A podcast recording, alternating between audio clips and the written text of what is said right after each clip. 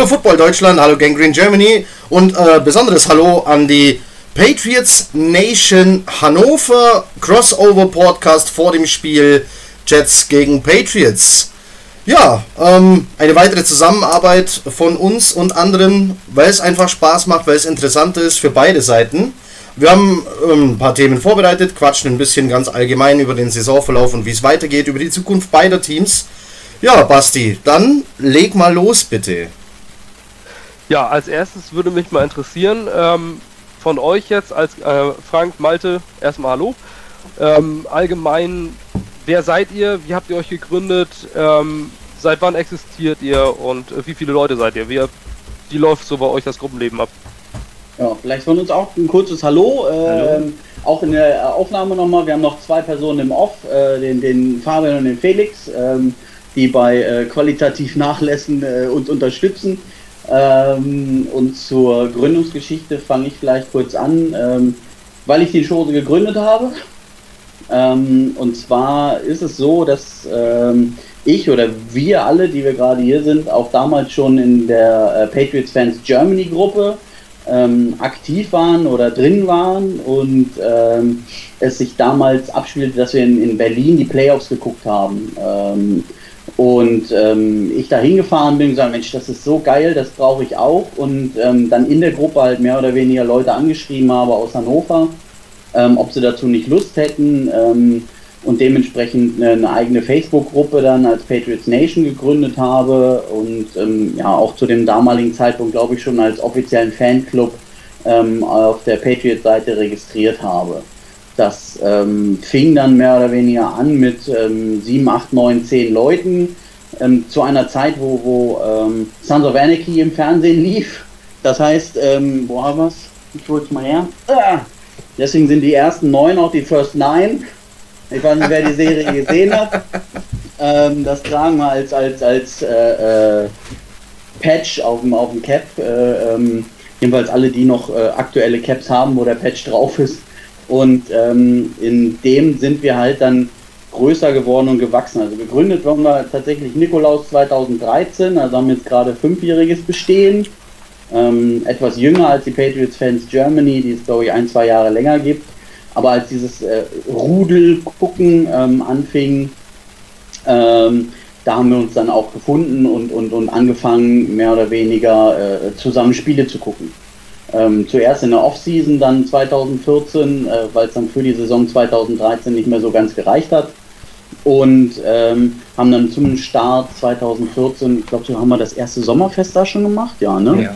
Ähm, in der Offseason Sommerfest, wo auch aus Berlin dann äh, ein Gast da war.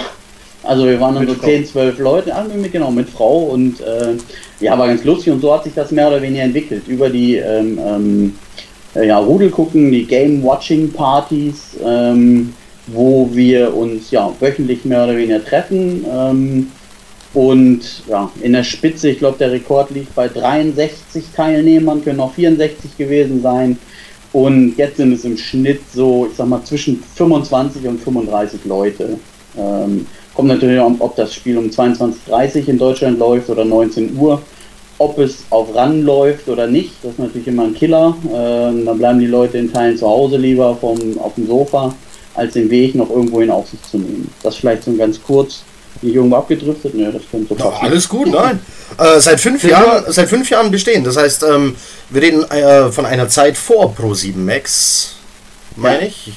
Ja, ähm, ja, ja, Wie, wie kommt man ähm, vor Pro7 Max? Ich meine, klar, Pro7 Max zeigt äh, oft die Patriots ähm, die Diskussion, wie oft und warum und wollen wir es gar nicht anfangen. Ähm, wie, wie findet man sein Team oder hat sein Team gefunden vor Pro 7 Max? Warum die Patriots? Ich, ja, kann ich, kann ich was erzählen. Also ich glaube, das ist äh, bei vielen von uns sehr, sehr unterschiedlich, wie wir dazu gekommen sind. Ich glaube, ein entscheidender Faktor ist einfach ähm, die, die Spielweise und Konstanz, die die Patriots seit, ähm, seit Jahren aufs Feld zaubern. Gefühlten 600. Ähm, seit gefühlten 600, ja, das, das, kommt uns auch so vor. wahrscheinlich auch äh, überkritisch, wenn es dann mal den ein oder äh, anderen Spieltag gibt, wo es dann nicht so läuft.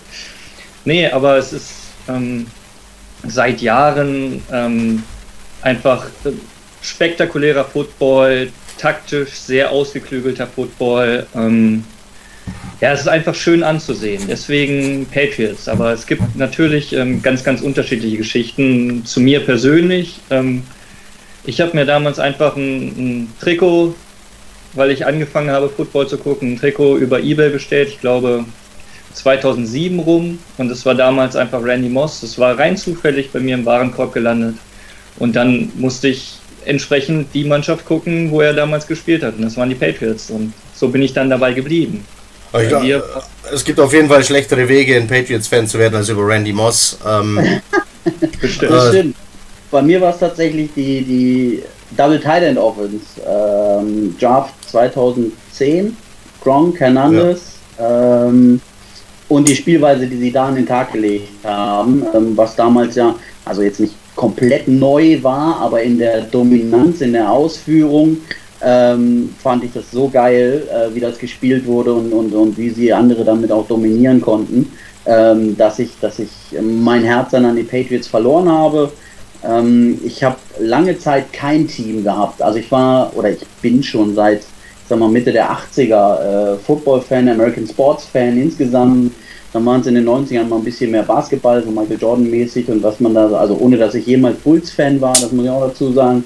Ähm, aber das war ja so die Hochzeit ähm, ähm von American Sports, ähm, ähm, auch die erste Welle oder die, die äh, Euroleague, World League Zeiten mit, mit Frankfurt Galaxy und wie sie alle hießen damals. also ich, ich war schon immer Football-Fan und seit 2010 dann nur noch Patriots und, und, und habe äh, das Team dann dementsprechend äh, unterstützt. Ja, äh, auf jeden Fall äh, ja. interessante Werdegang. Äh, sollen wir auch noch mal kurz? Ich bin seit 20 also Jahren, noch, fast 20 Jahren Jets-Fan. Moment, Moment, ich würde, ich würde nur noch mal ganz kurz zur Erklärung ähm, bezüglich das, was wir vorhin schon vor der Aufnahme hatten, äh, in eurem Namen dieses HAJ, ah. was das ersetzen soll. Einfach nur, dass, äh, dass die Leute mal wissen, warum äh, eigentlich Nation nicht äh, wie so im Wörterbuch ausgeschrieben ist. Ja, wir, wir, wir können es gegebenenfalls vor uns sehen. Also ähm, die Idee war halt, äh, möglichst kreativ äh, was äh, zu, zu, zustande zu bekommen. Ähm, und so haben wir das, das, Standard Patriots Nation mehr oder weniger in der Mitte nur mit dem Buchstaben HAJ äh, ersetzt. Ähm, die Sprechweise ist bei uns intern jetzt mehr oder weniger dieselbe. Also aus Patriots Nation wird Patriots Nation und das HAJ in der Mitte ist der Dreilettercode vom Flughafen von Hannover. Ähm, also recht einmalige Kreation. Danke. Das äh, ja, zumindest für viele sehr interessant zu wissen, ja. Kreativ, Eigentlich definitiv. Deine, du wolltest deine Story erzählen. Was wollte ich sagen? Seit fast 20 Jahren. Erfolg, Glory. Seit fast 20 Jahren Jets-Fan. Und als was, an was man sich da gewöhnt hat in den letzten 20 Jahren, ist äh, ein äh, grundsätzlich erfolgreiches Team aus New England. ähm, das ist tatsächlich so. Ähm, ich habe die Anfänge von, von Brady Belichick mitgemacht und äh, durchlebe sie seitdem. Ähm, Zeit meines Football-Fanlebens. Ähm, also wir haben, um das vielleicht vorwegzunehmen, wir haben, wir haben ganz viele interessante Fragen aus unserer Community an euch, die ich versuche so nach und nach einzustreuen. Ähm, wie zum Beispiel, wie man sich die Zeit nach Brady Belichick vorstellt. Ich weiß, ist das vorgegriffen oder kann ich die Frage gleich raushauen? Ich glaube, wir wollten doch erstmal unsere. Sollen wir erstmal. Also komm, meine Story ist schnell erzählt. Ähm, ich kam über eine Gehirnwäsche ähm, zu den Jets, weil die Jets plötzlich, als ich anfing, mich aktiv für Football interessieren, allgegenwärtig waren. Ähm, das Jets-Logo war in diversen Filmen, Serien, Sitcoms, überall. Äh, wurde dann an einem Sonntagabend zu einem Arbeitskollegen zum Football gucken eingeladen der ist mit einer Amerikanerin verheiratet ähm, und deshalb hatten die all die wundervollen Fernsehsender, die man braucht, um Football zu gucken. Und mein erstes Spiel war dann ein Jetspiel. Da war ich aber schon Fan, aufgrund der Wochen davor. Weil die Jets waren bei den Simpsons. Ähm, Joe Namath war bei Al Bundy, bei Alf. Das Logo war bei Ghostbusters 2. Ähm, natürlich King of Queens fing damals gerade an. Ja, so kennen wir die meisten aus Hannover, die ja. äh, Jets-Fans sind, sind tatsächlich äh, wegen äh, King of Queens. Das kann man, äh, das kann man auf die gesamte, auf die gesamte deutsche Fan-Community ummünzen. Da sind sehr, sehr viele dabei. denen das Logo zum ersten Mal in dieser Serie aufgefallen ist. Ja, ähm, ja hast das Spiel geguckt, Jets gesehen. New York war für mich sowieso in der Jugend so uh, the place to be. Geile Stadt. Also vor allem, wenn man dann mal da war. Ja, die Farbe grün. Und dann hatten die mich schon, bevor ich das erste Spiel gesehen habe. Und seitdem bin ich dabei. Basti.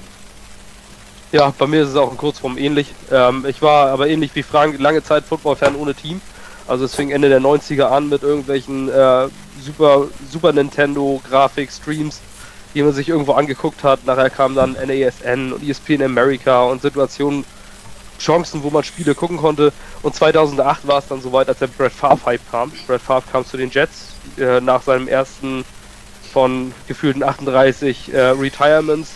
Und ähm, als, als er dann da war, war ich dann plötzlich Jets-Fan. Es kam einfach über mich. Grün ist meine Farbe. Hannover 96, VfB Lübeck sind meine Fußballclubs.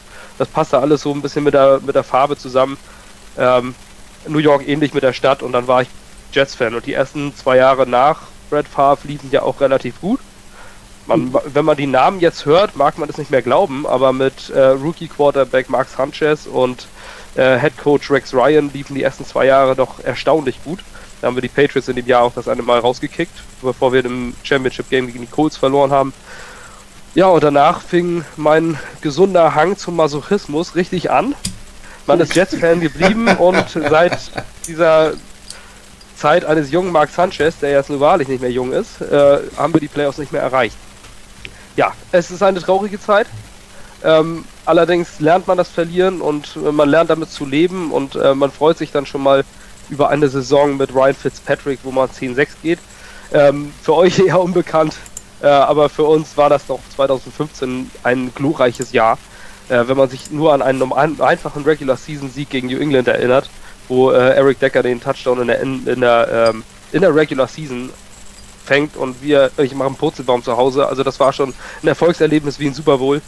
Ähm, ja, so war meine Story. Ich hoffe, irgendwann wird es glorreicher. Die Steine dazu, Bausteine dazu, zumindest ein paar sind gelegt. Ähm, ja, das ist meine kurze Story des, des Fanseins der Jets. Dieses Jahr war ich auch drüben, habe äh, viel davon aus, aufsaugen können und erleben können und ähm, es ist wirklich eine einmalige Sache. Ich war, ich war beim Heimspiel gegen die Miami Dolphins und äh, wie man hier teilweise in Deutschland so diese Rivalries ähm, wahrnimmt, wo die Leute sich im Internet bepöbeln bis aufs Letzte, ähm, steht man dort beim Tailgaten unter Division-Rivalen, grillt zusammen, trinkt ein Bier zusammen, ja, ja. Ähm, neckt sich mal ein bisschen oder äh, aber das war's auch. Also es ist furchtbar freund, äh, freundschaftlich gewesen und äh, wir halten uns dort mit den befreundeten, äh, mit der befreundeten Gotham City Crew auf, die man so ja, man kann es nicht direkt vergleichen, aber wie so die Ultras in Deutschland so ein bisschen sind. Also nicht, nicht wirklich in der Form, aber etwas vergleichbarer. Also Hardcore-Fans und äh, bei deren Tailgating standen einige mit Tannehill oder anderen Trikots von den Dolphins dabei und man hat sich ganz, ganz, ist ganz vernünftig miteinander umgegangen. Und das versuchen wir jetzt hier auch diese, auf diese Crossover-Podcasts auch so ein bisschen zu übertragen, dass dieses ganze äh, Internet-Gehate so ein bisschen äh, genau. manchmal über das hinausgeht, wo die Fans eigentlich wie die Fan, richtigen Fans mit Überzeugung eigentlich stehen. Nämlich zu sagen, alles klar, man kann sich mal einen Spruch drücken und man freut sich auch mal, wenn der Division-Gegner irgendwo mal verliert oder mal verkackt, aber äh, untereinander sind wir letztendlich alles. In der Gesellschaft haben wir sowieso genug Spaltung und Hass, das muss jetzt äh, in dem Sport nicht auch noch vorhanden sein.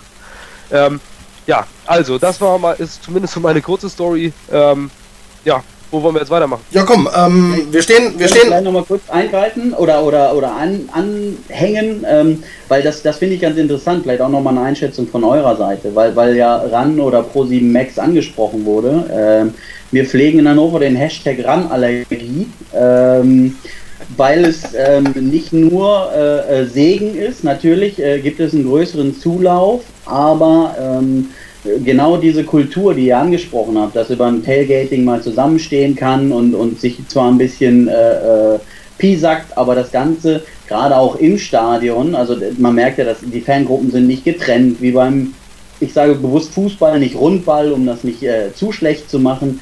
Ähm, wo, wo, wo dann äh, Gekloppe und, und, und, und, und Gehate ist ähm, und das undenkbar wäre, sondern in den USA, ähm, wenn man sich daneben benimmt, dann kommen drei Orte, führen einen raus und dann kann man das Spiel nicht mehr gucken. Und ähm, deswegen kommt es zu solchen, ähm, ich sag mal, Kontroversen im Stadion.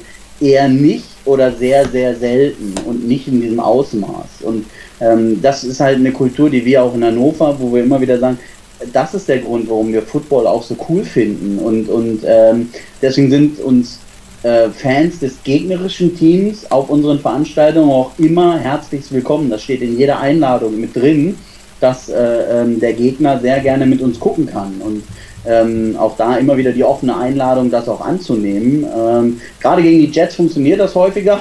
Da haben wir so zwei, drei, äh, die sich dann auch trauen und mit uns gucken. Ähm, und ähm, das finde ich immer besonders schön. Und da, um auf diese Hashtag-Ran-Allergie zu kommen, ähm, diese Clickbait-Nummer und ähm, jedes Gerücht nach Ausschlachten und obendrauf und negative Berichterstattung. Bei mir ganz persönlich ist das immer, also ich kriege schon so brennen, wenn ich nur dran denke. Ähm, das ist ähm, eine Sache, dass ich also mittlerweile auch alles von RAN Pro 7 oder sonst was entliked habe auf allen Social Media Kanälen, weil mich das überhaupt nicht mehr interessiert und das Zeug, was da eingeschleppt wird, ähm, in der Regel viel Erziehung nötig hat, äh, um halt den Geist des Footballs zu verstehen. Und äh, das haben wir uns auch ein bisschen auf die Fahne geschrieben, ähm, das auch immer wieder in Hannover zu leben und, und dementsprechend da voranzugehen. Und äh, da ist halt im Moment auch viel Fluch dabei. Ähm, in, gerade in diesen Social Media Kanälen. Da ist sowieso kaum Benehmen. Ähm, das ist ja schnell was rausgehauen und, und da aber nochmal ein Top. Ähm, das vielleicht nochmal ganz kurz als äh, Einschätzung oder so von, von, von meiner Seite, von unserer Seite. Ja, ist, äh, bei uns ist es ähnlich. Also wir sind genauso, ähm, genauso äh, haben wir ein großes Problem mit dieser ganzen RAN-Geschichte. Ähm, bedingt dadurch, dass äh, RAN ja mehr ein Boulevardmagazin, als es ein Sportmagazin ist. Ja. Also die hauen ständig irgendwelche äh, reißerischen Sachen raus. Letztens war das, ähm, ich weiß nicht, da, da hatte ich sogar mal einen kleinen Shitstorm geerntet in einem Kommentar. Da war irgendwas, irgendwas ging um die Patriots und die Patriots genau. hatten die Patriots hatten verloren und äh, Ran hat einen einen tanzenden Menschen, ein Video eines tanzenden Menschen äh, gepostet. Ähm, so nach dem Motto, nee, nee, nee, die Patriots haben verloren. Ähm, und du hast dich. Genau. Äh, ja, genau, es ging dann eben darum, sonst werden sie so gepusht und wenn sie dann verlieren, werden sie in die Pfanne gekloppt. Ja, genau, mir ging es einfach, mir ging das einfach das Niveau unheimlich auf den Sack, weil das mit diversen Smileys war und haha, ich und meine Freunde, wenn die Patriots verloren haben. Wo ich mir gedacht habe, mein Gott, ich freue mich zwar auch, wenn die Patriots mal auf den Sack kriegen, aber, ähm, aber wenn dann ran irgendwie so einen so einen dissenden Poster macht, dann fand ich das einfach, also das hat mich irgendwie an so einen, so einen 13-jährigen Internet-Hater erinnert, ja. der dann hinter seinem Rechner sitzt und, und dann lustiges Video postet, äh, einfach nur um Reaktionen zu, äh, zu erwarten, weil letztendlich sind die Patriots von ran eins der Hauptzugpferde neben Seattle, muss man sagen, über die letzten Jahre und dann kommt plötzlich so ein, so ein Anti-Ding, wo ich mir gedacht habe, mein Gott, die wollen wieder nur irgendwelche Reaktionen haben. Ähm, diese, dieses, diese Art und Weise von dran, wie sie Football aufziehen, geht mir halt unheimlich auf die Nüsse. So, und das ist meistens so bei den organisierten Fangruppen, mit denen wir jetzt gesprochen haben, die sehen das fast alle genauso. Also äh, RAN ist eher was, wenn man, wenn ich mich jetzt so auf der Arbeit, wenn jemand kommt und sagt, äh, oh, Football finde ich auch toll, ich sage, ja, das ist schön, ja, ich bin Patriots-Fan. Und dann mache ich immer so den ersten, äh, den ersten Check und sage, ähm, ja, was hältst du denn von eurem First-Round-Pick? Und dann fragen sie, wer? ja, was ist denn Draft? Wo kommt der denn her? genau, da trennt sich dann, da trennt sich dann die Spreu vom Weizen, sage ich mir, alles klar. Sag, warum guckt ihr nicht erstmal den Sportfan von Patriots, kann es immer noch werden, aber warum guckt ihr nicht erstmal den Sport und wisst dann überhaupt, was das überhaupt ist? Und dann sagt ihr, alles klar, Fan ist für mich ein, irgendwo ein Ausdruck, Fan muss man schon wirklich werden, das ist nicht einfach, ich gucke mir jetzt das Team an, die finde ich ganz gut, sondern Fan ist für mich ein, irgendwie ein Begriff, äh, wo man sich wirklich mit einem Team auseinandersetzt und, äh, und mit dem auch durch dick und dünn gehen würde, wenn es dann soweit ist irgendwann. Und RAN ist das genau Gegenteil davon. Die wollen einfach nur schnell ein paar Zuschauer haben und ihre Quote nach oben treiben. Und das ist teilweise schon wirklich traurig, ist, wie, wie die den Sport präsentieren. Es ist schon, ein, wie Frank schon sagte, es ist ein zweischneidiges Schwert. Ähm, so, jetzt mal, um es nüchtern zu betrachten, RAN bringt, oder Pro7 Max oder die Sat1 Pro7 Media AG, bringt Football ins Free TV. So, so weit, so gut. Ähm, vollkommen umsonst. Kannst du Football gucken. Ähm, dadurch generieren sie Fans. Die Fans generieren Geld, denn sie kaufen Merchandise und Geld erregt ja. Aufmerksamkeit. Das heißt, die NFL kann den Markt Deutschland nicht ignorieren, mhm. weil hier Geld generiert wird. So, das bringt uns vielleicht irgendwann mal in den Genuss, ein NFL-Spiel auf deutschem Boden zu sehen. Ähm, jetzt kann man wieder anfangen zu diskutieren. Ja, das werden ja dann wahrscheinlich nur äh, zwei Teams sein, äh, die da in Frage kommen. Bla bla bla. Ist jetzt aber mal nebensächlich. Tatsache ist, NFL-Spiel auf deutschem Boden wäre dadurch möglich. Soweit, so gut. Ähm, jetzt ist es eben die Art und Weise, wie sie es tun. Ihr habt schon ganz viel angesprochen. Ich selber kam diese Saison einmal in den Genuss einer, einer Run-NFL-Show, ähm, weil ich einfach nicht zu Hause war. Ähm, saß da auf einem Hotelzimmer, hab da reingeschalten. Es war ein Eagles-Spiel. Ich glaube sogar gegen Dallas. Ähm, und anstatt mir zu erklären, warum jetzt die Eagles Offense nicht ins Rollen kommt, haben sie über Städte geredet, die keinen Friseur haben in Deutschland. Das ähm, also, mir gefällt einfach das Konzept nicht. So, ich hätte da gern vier Experten hocken. Die haben sie, ja, die haben sie ja in ihrem Kader, definitiv. Ähm, das sind ehemalige NFL-Spieler, da ist ein ehemaliger NFL-Coach, zumindest äh, Preseason. Ähm, die könnten das. Die könnten sich da äh, ESPN-mäßig, CBS-mäßig im Halbkreis hinsetzen und könnten jeden Spielzug aufs Feinste analysieren, dass es eine wahre Freude für jeden Football-Fan wäre. Ja, ja. Aber sie reden über Städte, die keinen Friseur haben. Das ist die Stelle, an der ich da raus bin. Ähm, deswegen gucke ich traditionell äh, über andere Portale und äh, zahle lieber dafür. So, mich überrascht. Ja, also vielleicht ganz kurz, die, die Ansätze waren gut, ne? Also ja. vielleicht sollte das hier von ran irgendein Praktikant hören oder sonst wie, wovon ich mal nicht ausgehe. Ähm, die Ansätze waren da und die waren gut. Ähm, der Übergang in die zweite, dritte, vierte Saison, ich weiß gar nicht, ob es überhaupt schon eine vierte ist, ich glaube ja.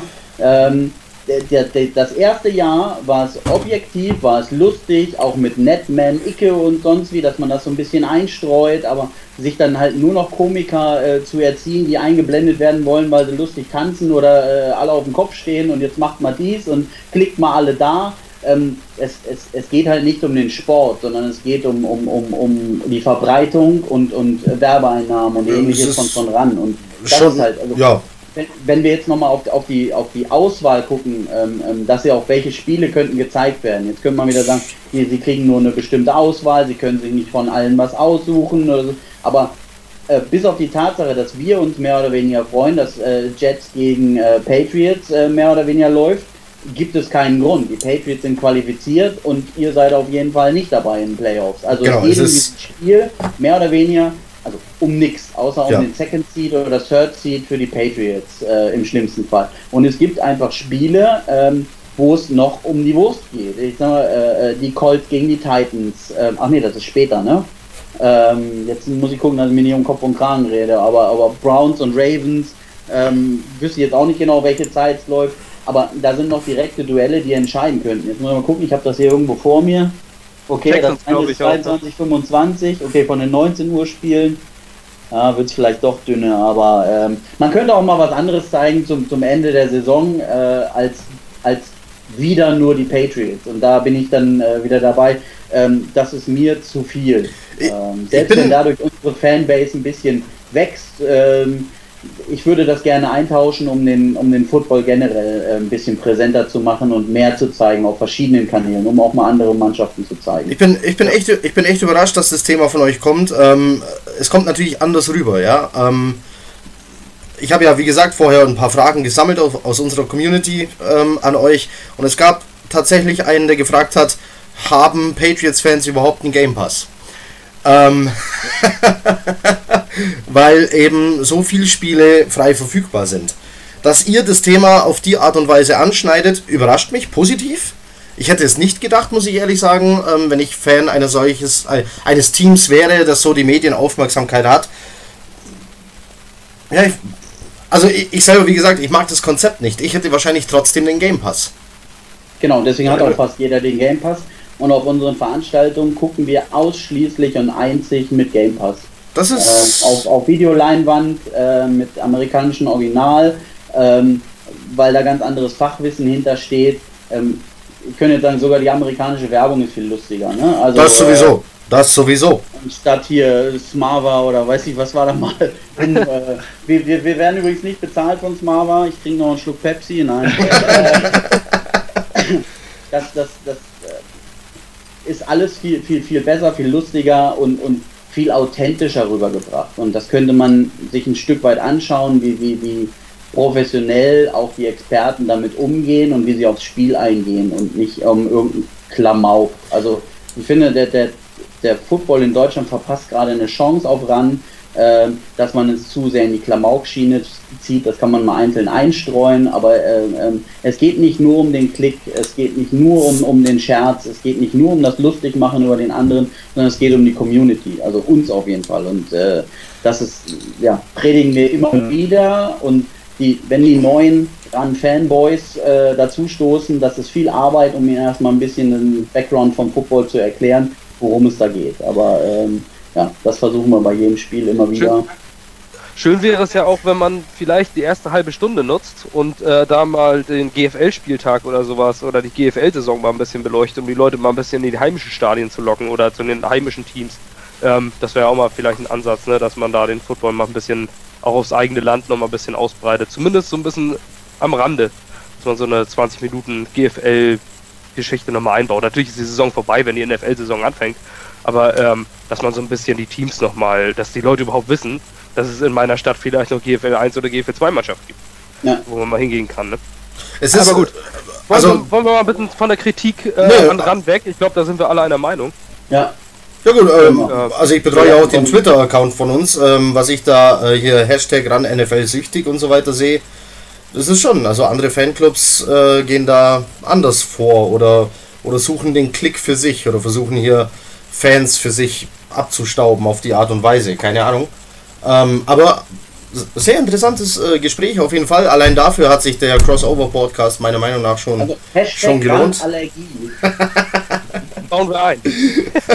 Alles klar. So, wir stehen vor einem, ähm, vor einem weiteren Spiel, ähm, divisionsintern. Das Hinspiel, wenn man so will, endete 27 zu 13 für die New England Patriots. Bis zur Halbzeit sah das Ding noch halbwegs spannend aus. Danach ging es dahin für uns äh, und bergauf äh, für die Patriots.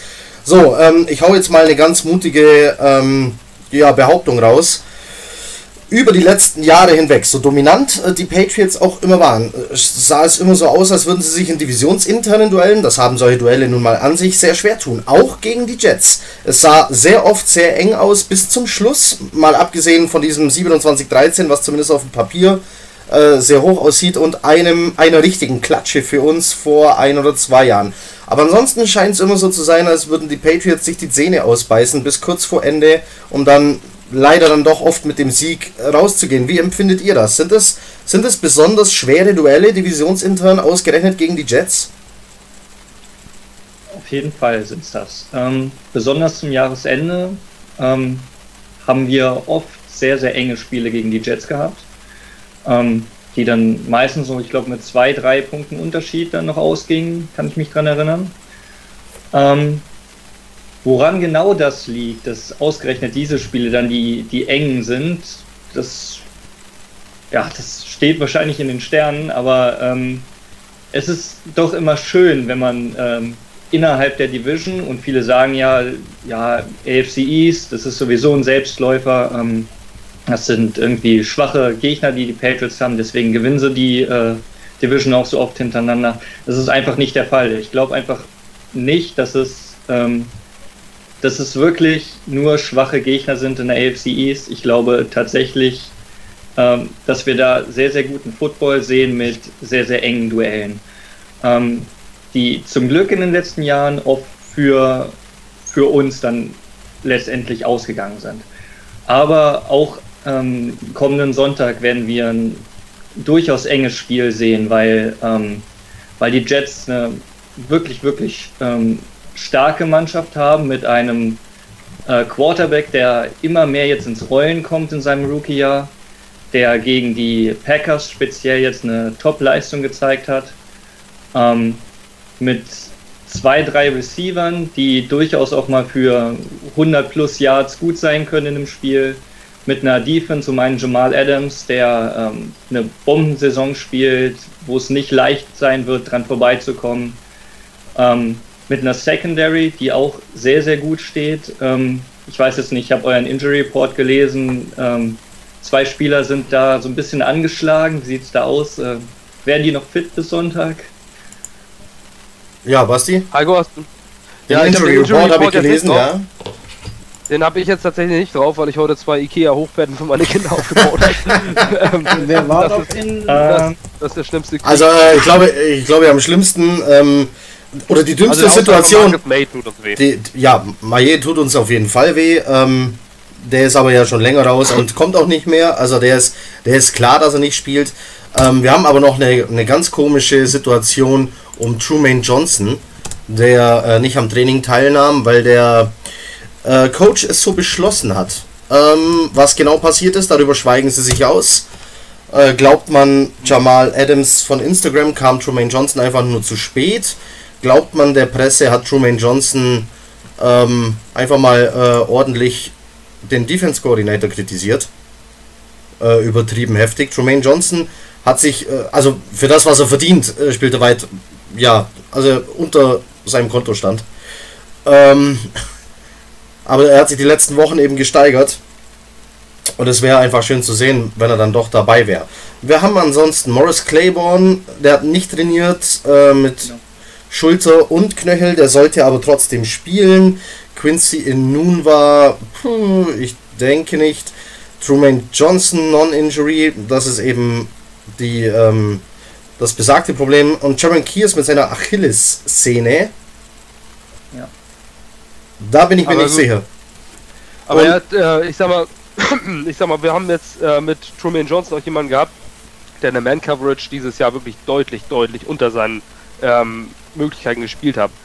hat. Und wenn man sich eure Receiver anguckt, ihr habt jetzt eher ein schwächeres Receiving Core. Ich würde sagen, das ist eher die Schwäche momentan bei euch im Team. Natürlich ist ein Julian Edelman ein großartiger Receiver, aber ein Chris Hogan ist doch eher limitiert in seinen Fähigkeiten, würde ich sagen.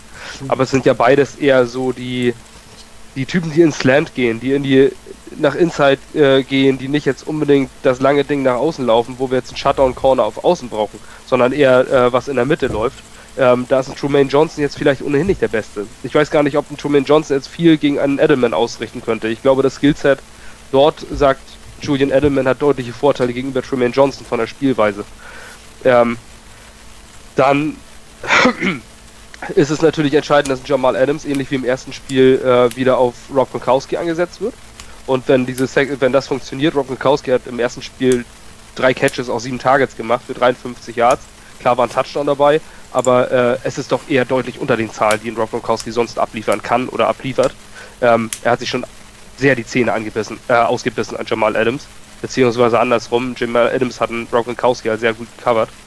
Ähm, und dann kommt es natürlich auch auf, äh, auf Außen auf die Receiver an. Ne? Unsere Secondary ist, sag ich mal, auf dem Papier besser, als sie letztendlich spielt.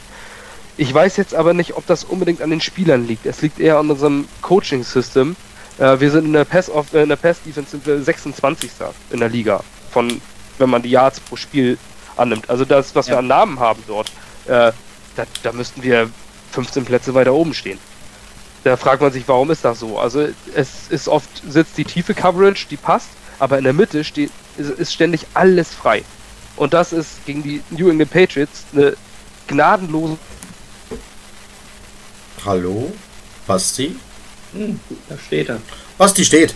Ähm, was er sagen. War Was, einfach nicht drin. nee, äh, es ist, ähm, ich glaube, wir haben das gesehen.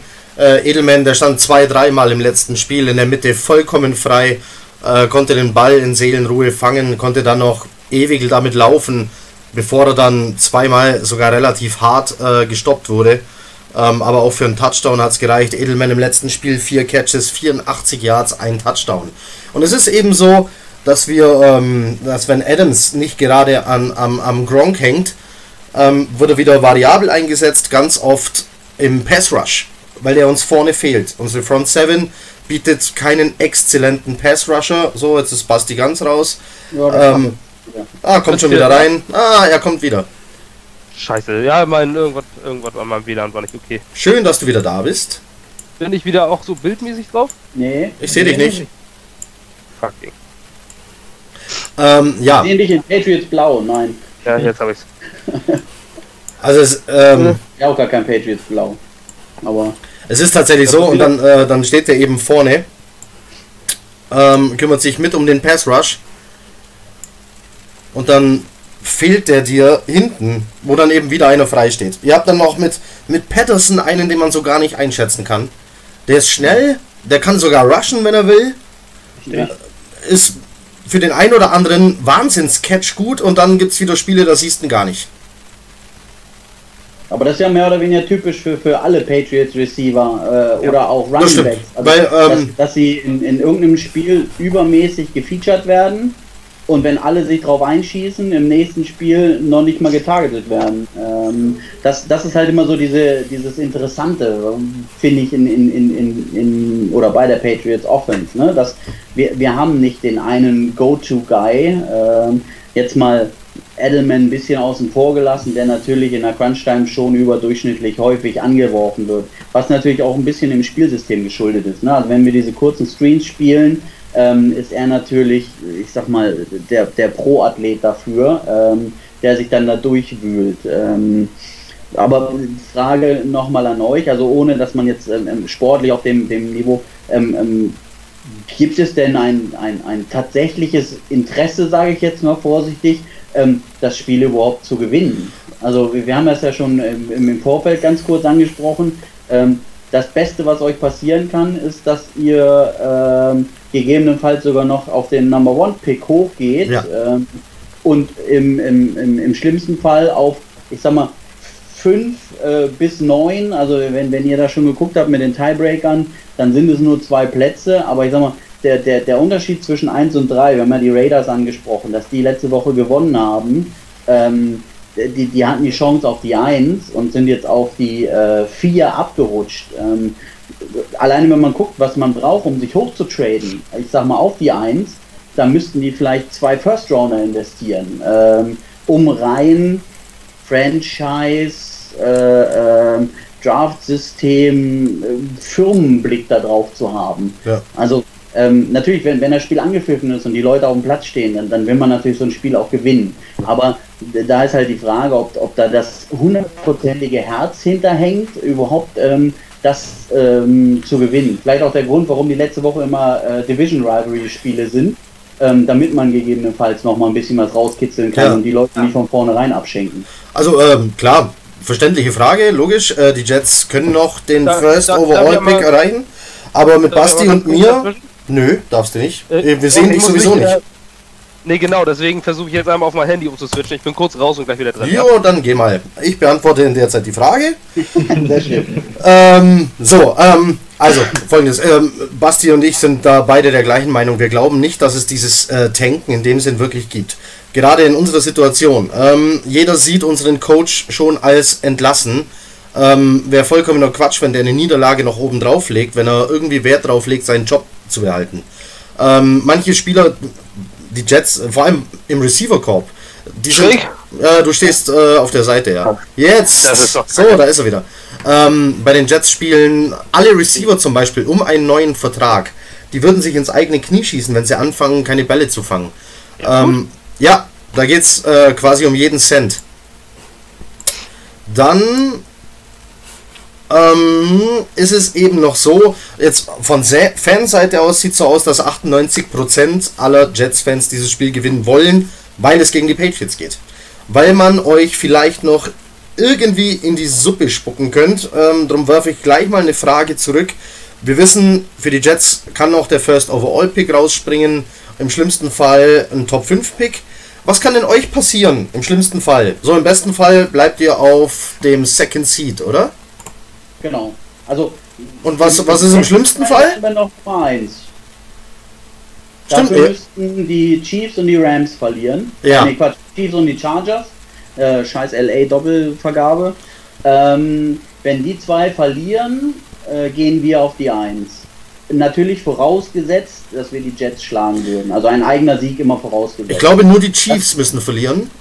Die Nee, Chargers, dann- ich glaube, die Chargers können nicht weiter hochkommen, weil die in ihrer Division trotzdem nur Zweiter sind.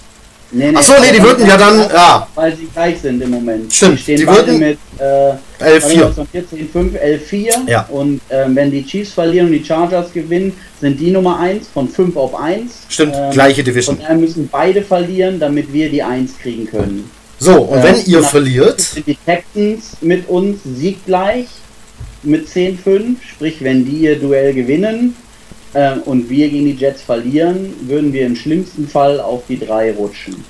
So, dann Und geht, dann geht ihr auf 10-6. Die Texans auf 10-6. Die Texans spielen gegen die Äh, die Jaguars. Texans spielen gegen. Nee, die Jaguars nicht, das sind die Saints.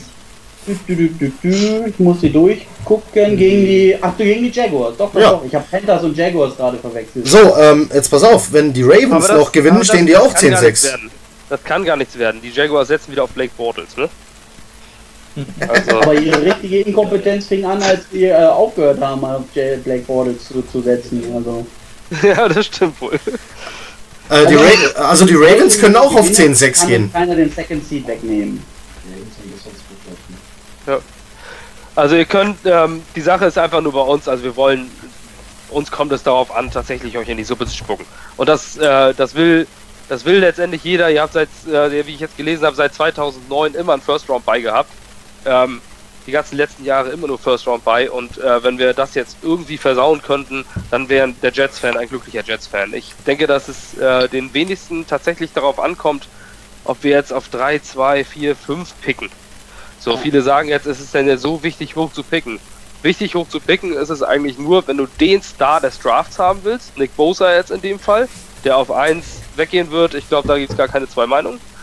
Und, äh, oder wenn du halt einen Quarterback brauchst.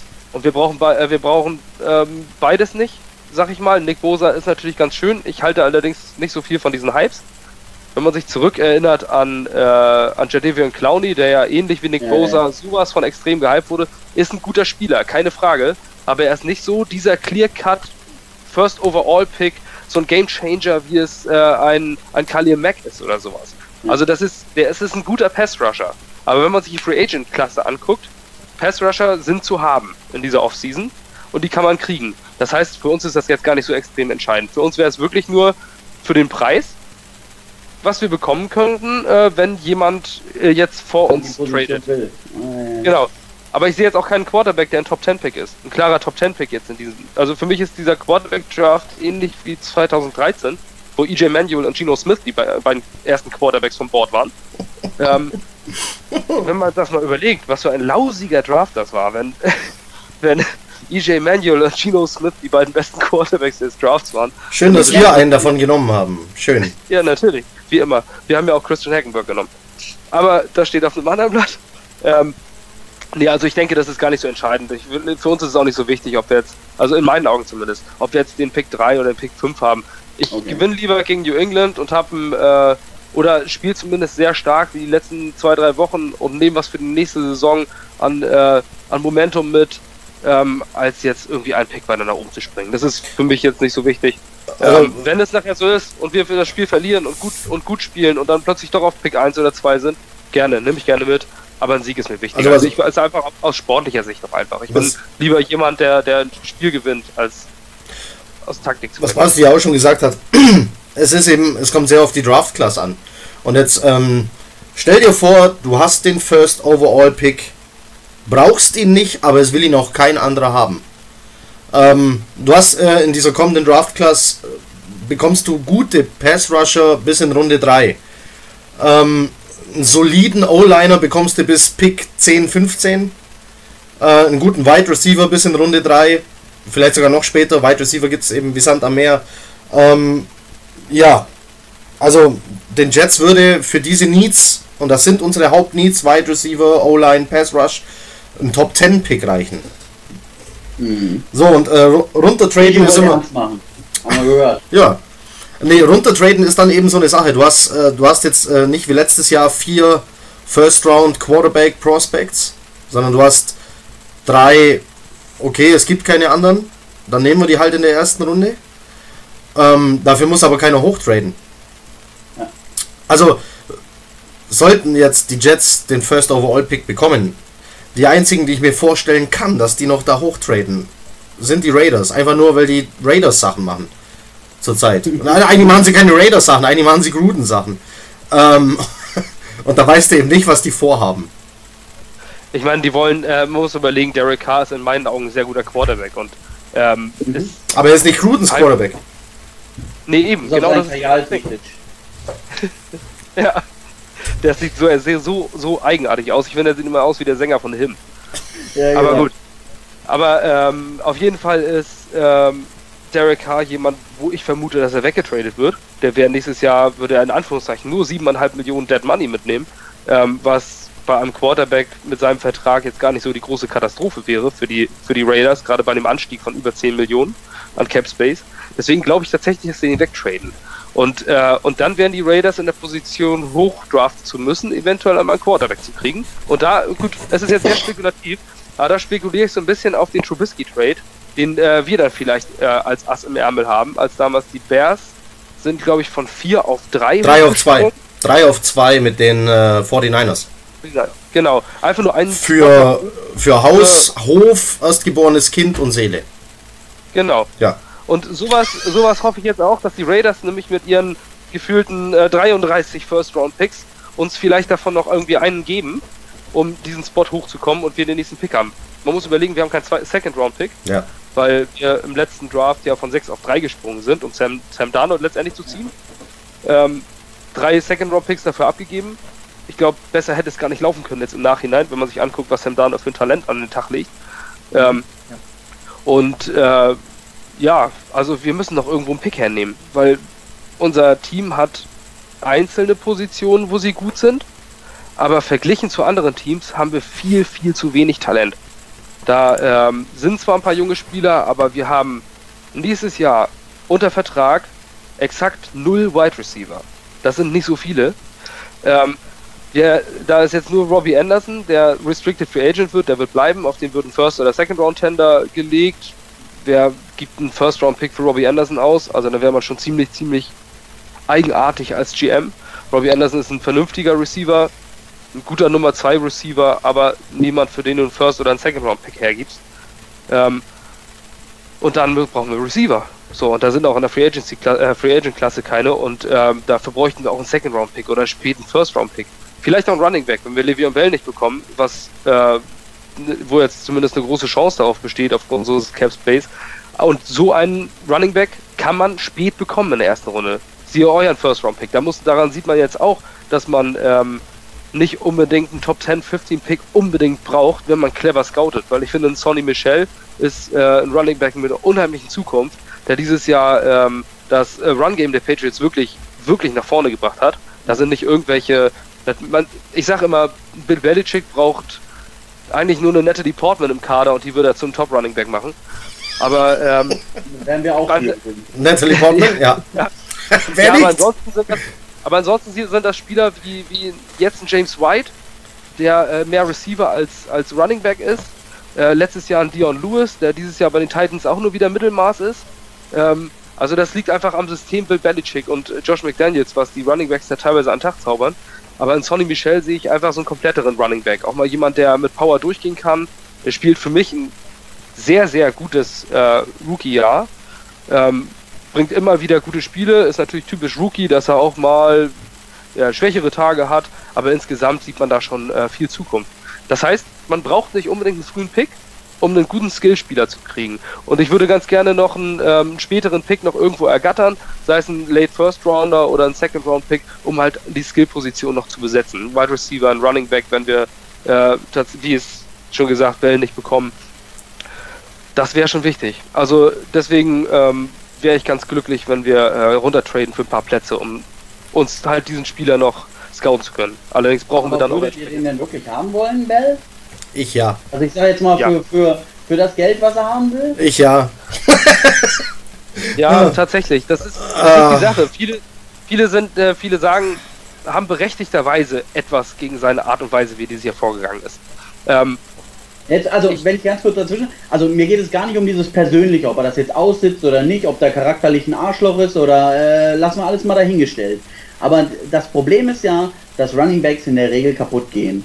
Und wenn man so viel Geld in eine Person investiert, um wieder das äh, New England-System dagegen zu stellen, also wir haben das vierköpfige Monster mit Burkhead, äh, mit Michelle, mit White und mit Hill, der jetzt leider auf Injured Reserve gelandet ist. Deswegen ist es nur noch ein Three-Head-Monster.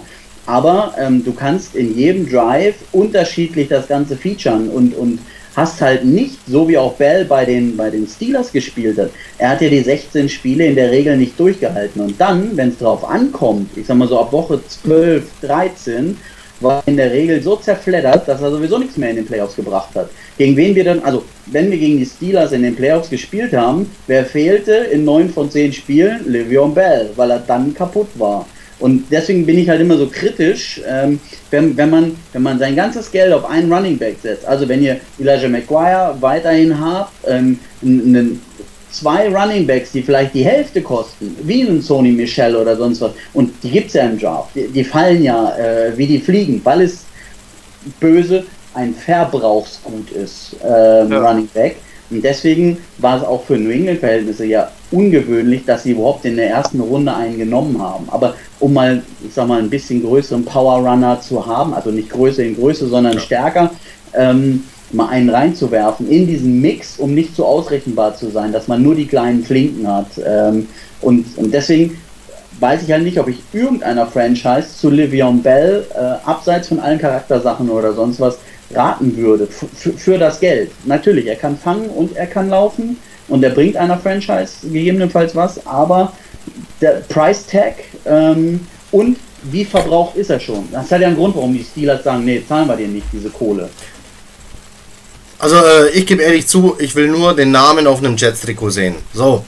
ähm, wenn ihr, wenn ihr, wenn ihr zum Thema Bell eine sachliche Meinung wollt, muss ich leider an Basti übergeben. Ähm, weil eigentlich alles stimmt, was du sagst. ja, absolut. Also die Sache ist einfach, dass, dass der äh, gemeine Jets-Fan nach den letzten acht Jahren ähm, einfach mal nach, nach einem Star lächelt. Wir wollen einfach mal irgendwie jemanden haben, wo die Liga auch mal über uns spricht und nicht nur äh, sich fragt, ob wir auf 32 oder, 3, oder 31 der Power Rankings kommen. Ähm, einfach, dass man mal einen, einen größeren Namen als Jets, äh, als Jets-Fan bei sich sieht, ein bisschen Attention bekommt. Ähm, aber unabhängig davon, also mir geht es jetzt nicht um den Star Levion Welt, sondern mir geht es darum, dass wir mit Running Backs ja auch so unsere Problemchen hatten in der Vergangenheit. Ähm, wir, der letzte wirklich gute Running Back, den wir hatten, war Thomas Jones. Danach natürlich, es waren Daniel Tomlinson in seinen späten Jahren da, Matt Forte war in seinen späten Jahren da. Das sind so alles die, wo man sagt, die waren, die sind, das sind zwar tolle Namen, aber die waren mal tolle Namen. Und Le'Veon Bell, ja, aber er ist, er ist 27, ne? Und ähm, wir haben noch. Ich meine 27. Der wird 27 erst nächste Saison. Also er ist noch. Es ist ein, ein Rookie-Vertrag. Äh, Vertrag. Vertrag. Äh, genau. Vertrag, der zweimal gefranchise-tagged wurde. Also es ist jetzt erst sein zweiter Vertrag. Ja, gut. Aber ja. ich war nur Klugscheißerei am Rande. Es geht einfach nur darum, ich, find, ich finde, dass die Steelers, also dass man nicht wie, Stil, wie die Steelers ein und Bell wirklich als äh, Three-Down-Back einsetzen sollte, sondern eher ein bisschen Situational äh, Running Back, vielleicht in den ersten zwei Downs und im dritten, wenn es um Power geht, dritter und Short oder sowas, halt noch einen anderen hat. Vielleicht ähm, Elijah McGuire hat eine ähnliche Anlage, zumindest von der, äh, ist natürlich längst kein und Bell, aber er hat eine ähnliche Anlage, kann Passcatcher sein, gewinnt, gaint auch mal die zwei, drei Yards nach dem Hit ähm, dass man vielleicht den als, äh, als Third Down Back dann einsetzt und Le'Veon Bell nicht keine 400 Touches gibt in der Saison, ja. sondern dass man dem, äh, dass man da, die, da mal ein bisschen runterdreht und äh, den auch mal den ein oder anderen Drive mal an der Seitenlinie stehen lässt. Aber es geht einfach nur darum, dass man mal so einen Gamechanger braucht in der Offense. Wir haben einfach keinen Gamechanger. Wir haben seit Jahren keinen Gamechanger. Ähm, wir haben jetzt einen Sam Darnold, aber auf den, der ist 21, der ist nächst, der ist nächstes Jahr ist er auch erst 22, das ist ein Küken. Auch wenn er unglaubliches Talent hat. Aber ähm, es würde, glaube ich, auch ein bisschen Last von dem Sam Darnold, dass nicht die ganze Welt bei der, äh, bei der Jets Offense nur auf Sam Darnold guckt, sondern ähm, dass es auch mal auf Le'Veon Bell geht und äh, dass so ein bisschen Druck in der New Yorker Medienlandschaft von, von Sam Darnold ein bisschen genommen wird. Ob es das jetzt 16, 17 Millionen wert ist, darüber kann man gerne diskutieren. Aber wir haben 100 Millionen Cap, äh, Cap Space. 100 aber, Millionen. Aber kein, kein Wide Receiver mehr. Nee, das stimmt. Aber, aber welche Wide Receiver sind in der Klasse? Der beste Wide Receiver in der, in der Free Agency Klasse ist Devin Funches. Also das sind jetzt auch nicht. Nee, also Patterson, Hogan, Dorset, wir haben einige im Angebot. Ja, aber die will ich also Würdet ihr keinen davon ja, behalten wollen? Bitte? Würdet ihr keinen davon behalten wollen? Ja, da, da sind wir schon beim, beim, beim nächsten Thema. Ich, Ich bin ein bisschen dominant, ich lasse mal den Malte ein bisschen. Du, du darfst ruhig, alles gut. Ähm, Ich würde noch gern was zu Le'Veon Bell sagen, wenn ich das darf. Ja klar. ja, hau raus. Ja, ähm, ich will immer, immer noch mal im Hinterkopf behalten, ähm, dass ein Le'Veon Bell natürlich bei den Steelers auch funktioniert hat, weil er ins Spielsystem passte und weil er eine funktionierende O-Line hatte, die ihm die Löcher gerissen hat. Das sieht man gerade in dieser Saison, wo er einfach nicht da ist, wo dann einfach mal ein James Conner, von dem man vorher nichts gehört hat, reingeworfen wird, wo nach dessen Verletzung ein Jalen Samuels einfach reingeworfen wird und die funktionieren von Tag 1 an und bringen ihre 100-Yard-Games. Man sieht es in ähm, Arizona, die ähm, nach dem Weggang von ihrem Head Coach ähm, ihr komplettes Spielsystem umgestellt haben, wo ein David Johnson diese Saison überhaupt nicht mehr funktioniert. Deswegen muss man immer gucken, passt ein Le'Veon Bell in eine Jets Offense, wie sie jetzt besteht. Und da wäre ich tatsächlich momentan noch ein bisschen vorsichtig, dass das so funktionieren würde. Und da ist es dann doch ein bisschen viel Risiko, finde ich, so viel Geld für ihn auszugeben. Ja, also dieses, dieses Jahr ist ja, also man muss ja auch äh, überlegen, nächstes, jetzt am Montag, werden die Jets komplett anders aussehen als, als jetzt.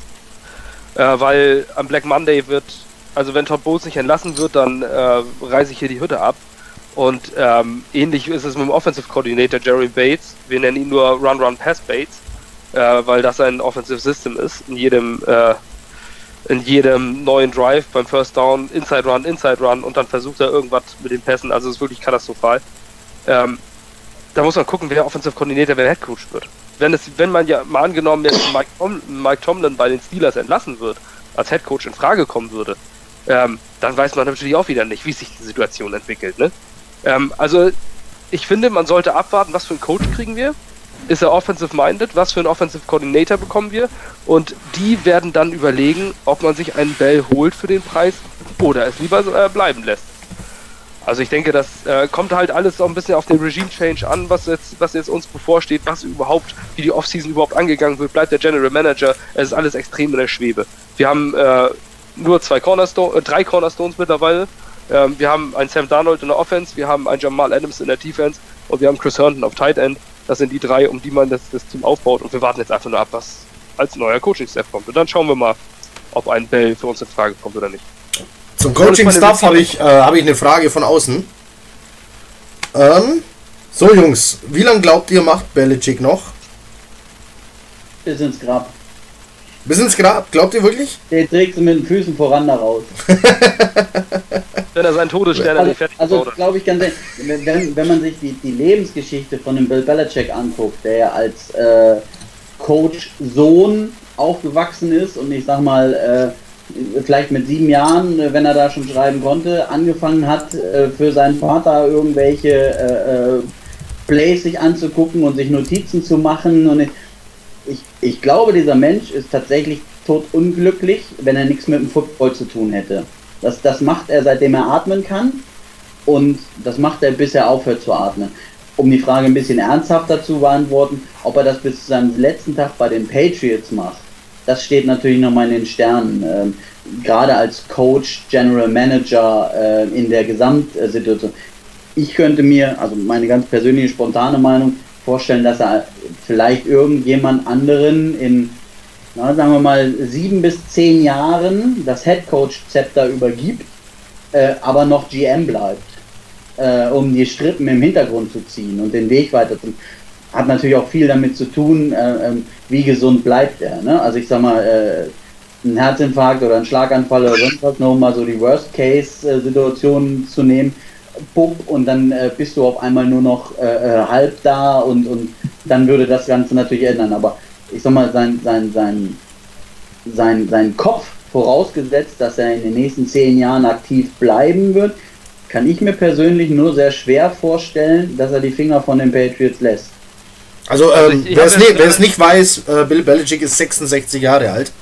Ähm, rüstiges Alter. Dazu kommt noch, ich habe, äh, ich lese gerade das äh, Buch oder bin fast durch German Champion von Sebastian Vollmer. Ähm, und da liest man ja auch raus, was für ein arbeitsversessener äh, Coach äh, Belichick ist. Ähm, die Frage wäre jetzt noch, äh, von außen guckt man, ihr habt dann ein bisschen mehr Einblicke, weil ihr euch mit dem Team viel mehr beschäftigt. Ähm, meint ihr, sein Ende als Head Coach hängt mit Tom Brady zusammen? Nein. Nein. Okay. Das, das klang sehr überzeugend. Ähm, ich sage jetzt auch mal so, eigentlich kann den Patriots auch nichts Besseres passieren, als dass Brady vor Belichick aufhört und Belichick sich um die Nachfolge von Brady kümmert. Stell dir vor, die gehen beide und der Nachfolger muss sich um die Nachfolge von Brady kümmern und äh, zieht, keine Ahnung, in der zweiten Runde der Draft so einen Hackenberg. Ja. So, der wird ja seines Lebens nicht mehr froh. Also stellen wir mal nur in den Raum äh, und damit wären wir auch schon bei Jimmy G. Ähm, das war ja im Vorfeld auch. Das wäre die nächste äh, Frage ne? gewesen, tatsächlich. Gut. Ähm, die die, die, die äh, tatsächliche Frage, ich, ich kann jetzt mal meine ganz persönliche Einschätzung und dann mal in die Runde gu- gucken, ob das einer anders sieht. Ähm, ich, ich könnte mir vorstellen, dass es tatsächlich Belichick sich für Jimmy G ausgesprochen hätte äh, und ähm, die nächsten 10, 12 Jahre damit hätte absichern wollen. Ähm, und es eine ähm, Franchise-Entscheidung war, dass man sagt, Brady hat hier so viel erreicht, der sagt selber, wann es vorbei ist. Und ähm, da kommt kein GM und kein Trainer, der dann in derselben äh, Person ist, dazwischen und, und nimmt ihm diese Entscheidung ab. Das ist die eine Ausnahme, die es bei den Patriots gibt. Jeder andere wird äh, ein Jahr vor seinem Cliff äh, weggetradet, entlassen oder äh, äh, sonst wie zu Kohle gemacht. Ähm, aber das passiert mit einem Brady nicht. Der entscheidet selber, glaube ich, wann er in den Sonnenuntergang reitet. Und Belichick hat, glaube ich, den Ehrgeiz, nochmal zu zeigen, dass er es auch mit wem anders kann. Dass er kein Brady-Coach ist, sondern dass er die Nummer dahinter ist. Wie es tatsächlich ist, kann erst die Zeit zeigen und es ist schwierig genug. Also alleine jetzt die sag mal, Dominanz der, der letzten oder in diesem Jahrtausend ähm, das überhaupt noch weiter zu führen. Also es wird ja in jedem Jahr verrückter, dass man es schafft oder dass es irgendwie funktioniert, da vorne drin zu bleiben. Aber er persönlich hat, glaube ich, den Ehrgeiz, ähm, das auch nochmal mit einem anderen QB unter Beweis zu stellen, dass er diese Division, diese Liga ad absurdum führen kann oder das System, Salary Cap, Draft, ähm, die Schwächen, wer, Schwachen werden gestärkt. Ähm, mathematisch mit Arbeitseifer äh, überwinden kann. Das wäre so meine persönliche Einschätzung, wenn ähm, Ergänzungen oder, oder andere Meinungen. Von, von, aus dem Off kommt Nicken. Ja, also. Aber Frage, ja, aber die Frage ist ja auch natürlich bei einem bei so einem äh, hochtalentierten Second String Quarterback, wie lange kannst du den auch wirklich bei Laune halten?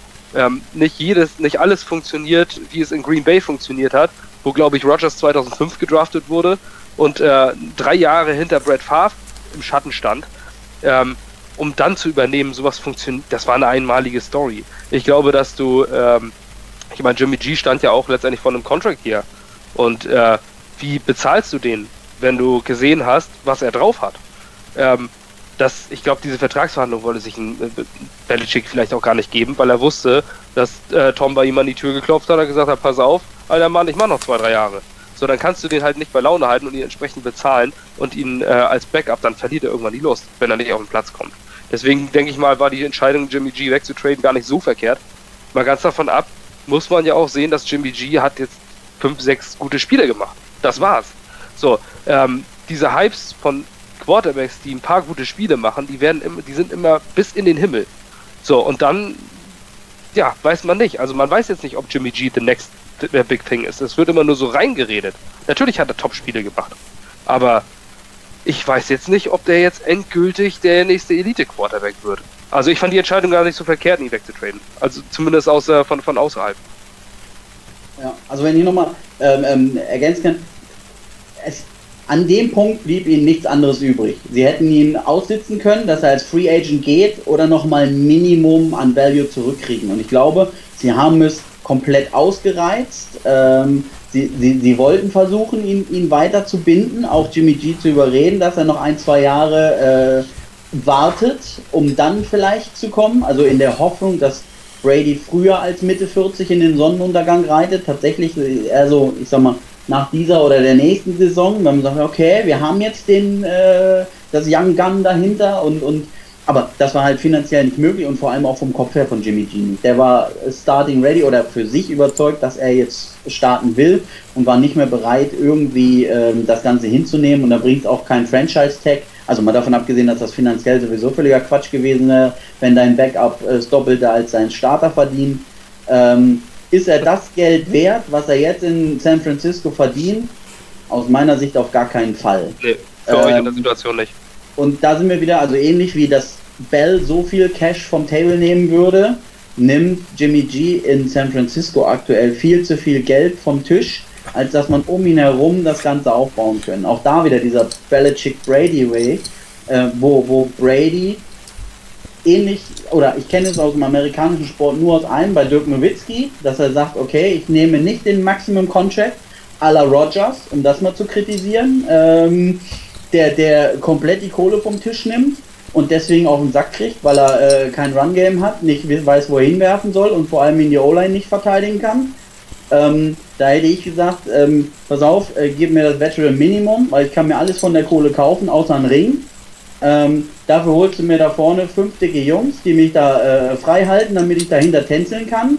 Und dann will ich einen Ring. Ähm, ich kann diese, diese Einstellung, das ist was ganz Amerikanisches, dass derjenige am meisten wert ist, der das meiste Geld verdient, als aus meiner Sicht nicht nachvollziehen und deswegen kann, werde ich Rogers nie verstehen, der seine Größe nie unter Beweis stellen kann, ob er tatsächlich noch für einen Ring tauglich ist oder nicht. Im Moment denke ich das nicht, schon alleine, weil er vom Vertrag her zu viel wegnimmt. Ähnlich wie Jimmy G, ähm, der jetzt dort richtig äh, äh, Kohle macht, ähm, ohne dass er irgendwie was erreicht hat. Und das tut ihm nicht gut. Und das hätte er bei den Patriots gegebenenfalls anders unter Beweis stellen können. Und dann hast du ja angesprochen, oder ich sag mal vorsichtig, die Glasknochen. Ähm, zu schnell, zu oft mit der Verletzung. Das kann auch mal Pech sein, ähm, dass man dann einen unglücklichen Hit drei Jahre hintereinander kriegt. Aber selbst in den vier Spielen, wo er ja äh, vor drei Jahren Brady vertreten sollte, hat er zwei von durchgehalten oder anderthalb, äh, bis er kaputt war. Und dann musste ihn Jacoby Brissett und, und sonst wie äh, wieder aus der Kuhle helfen. Also ich weiß es nicht, ob ich, also ich hätte an San Francisco Stelle nicht Haus und Hof verkauft, um das wieder zu, um an ihn zu kommen. Vom, vom Pick her, was sie investiert haben, war es gutes Geld. Also ich glaube ein Second Rounder, ne? Ähm, ich glaube auch, ja. Ähm, aber Preis-Leistung war in Ordnung. Da haben wir gesagt, huhu, da hätten wir mehr für kriegen können. Nö, war schon okay zu dem Zeitpunkt. Trade Deadline, äh, da ist nicht mehr viel. Anfang der Saison wäre vielleicht mehr drin gewesen. Wir wollten ihn durch die Saison als Backup haben. Falls Brady was passiert, dass wir trotzdem die Saison, ich sag mal, mit einem Starting QB äh, von der Bank ähm, das Ganze noch aufrollen können. Und da haben wir das Maximum rausgeholt ähm, mit dem Second Rounder. Und das war aus meiner Sicht perfekter Patriots äh, äh, durchdachter Move. Auch wenn, auch wenn man sagen muss, ihr seid äh, einen unglücklichen Hit davon entfernt, dass Brian Hoyer euer Starting Quarterback in den Playoffs wird. Aber auch das, da hätte ich jetzt kein super schlechtes Gefühl. Ähm, solange Belichick da an der Seitenlinie steht, der sich da mit Sicherheit was ausdenkt, ähm, jein. Also ich, ich halte Heuer gar nicht für so einen lausigen Quarterback. Also ich halte ihn für einen äh, Lausig nicht, lausig nicht. Ja, also er ist nicht der Beste, aber er ist kein. Äh, aber Danny Edling ist der was? Oder ist der eher was für, äh, für die Tonne? Der ist momentan in, in, den Special Teams, oder? Im Death Chart ähm, steht er nicht. Das Wort ist er momentan. Ja. Ähm, momentan sicherlich nicht. Vielleicht in zwei, drei Jahren, aber das muss man abwarten. Er kann mit Sicherheit äh, lernen in New England, gerade wenn er dann auf dem Trainingsplatz auch ähm, sich ein bisschen was vom größten aller Zeiten, wenn wir so sprechen wollen, abgucken kann. Ihr habt Joe Montana? Ähm. nee, besser. Tom besser. Hat den größten. Wir wollen die Diskussion über die größten Daddy aufmachen. Ähm, ähm, aber ist klar. Ähm, okay, dazu habe ich aber gleich mal eine Frage. Wir haben, wir haben in der Geschichte des Footballs, äh, weil ich auch gerade Joe Montana gesagt habe, ähm, haben wir die Geschichte immer wieder. Joe Montana hat sich geweigert, der Mentor für Steve Young zu sein. Brad Favre hat sich geweigert, der Mentor für Aaron Rodgers zu sein. Ähm, ben Rattlesberger hat am Anfang unglückliche Äußerungen über den äh, Draftpick Mason Rudolph getätigt. Wie, wie sieht es bei Tom Brady aus? Ist der, gibt er den Mentor? Hat er sich irgendwie dazu geäußert? Ähm, steht er mit den Jungs auf dem Trainingsplatz und zeigt denen was? Oder, oder macht er einfach sein Ding? Also ich glaube, die, die, die, die Patriots-Franchise ist an sich zu perfekt durchorganisiert, dass die Wahrheit jemals durchkommen würde. Selbst wenn Tom Brady in dem Lockerroom äh, äh, jeden Morgen auf Jimmy G gespuckt hätte, hätte das wahrscheinlich keiner erfahren. Ähm, von daher ist es immer nur dieser, diese Draufsicht von außen, die, die, man, die man beurteilen kann. Aber vor allem, also wenn man, wenn man Jimmy G verfolgt hat, wie er in Social Media sich geäußert hat, dass er halt so viel von Brady gelernt, da kam ja nie irgendwie ein Wort der Missstimmung ähm, auf.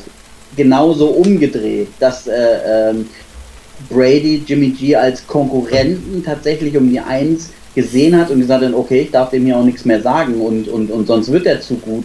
Sondern da ist, glaube ich, dieser Teamgedanke einfach höher einzuschätzen, dass man wirklich das, das in diesem 90er-Kader zu Beginn, in dem Kader plus Practice Squad, da sind ja über das Jahr so viele Veränderungen, wo man auch sagt, hey, wir holen noch mal den Veteran dazu. Du bist nur noch da, um dem Jungen das beizubringen und dafür bezahlen wir dich. Und die machen ihre Aufgabe dann auch. Und wer das nicht macht, ist den nächsten Tag aus dem Haus. Äh, der ist dann nämlich nicht mehr unter Vertrag.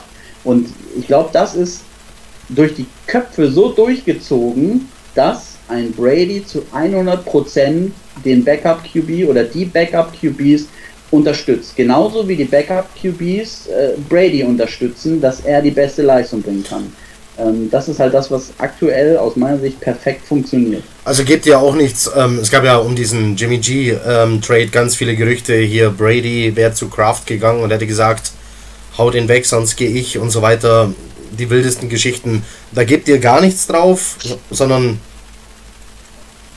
Nee, also, ähm, ähm, also ich persönlich gebe was darauf. Es gab ja aber angeblich dieses Gespräch mit den 49ers, wo, wo sie schon am Anfang der Saison gesagt haben, ähm, wir hätten gerne Jimmy G. Und dann gesagt, nee, der ist unverkäuflich.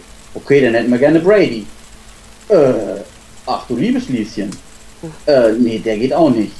Wo man sich dann erstmal, also wirklich, ich glaube zu Anfang mit, dem, mit der Problematik wirklich auseinandergesetzt hat, dass auch ein Markt für einen Tom Brady existiert und dass sonst wenn Leute sehen, dass Jimmy G die Zukunft sein soll, dass man noch auf Brady setzt. Ähm, und ich glaube, ein Robert Kraft möchte nicht, dass er jemals irgendein anderes Jersey trägt, als das von den Patriots. Als absolute Ausnahme.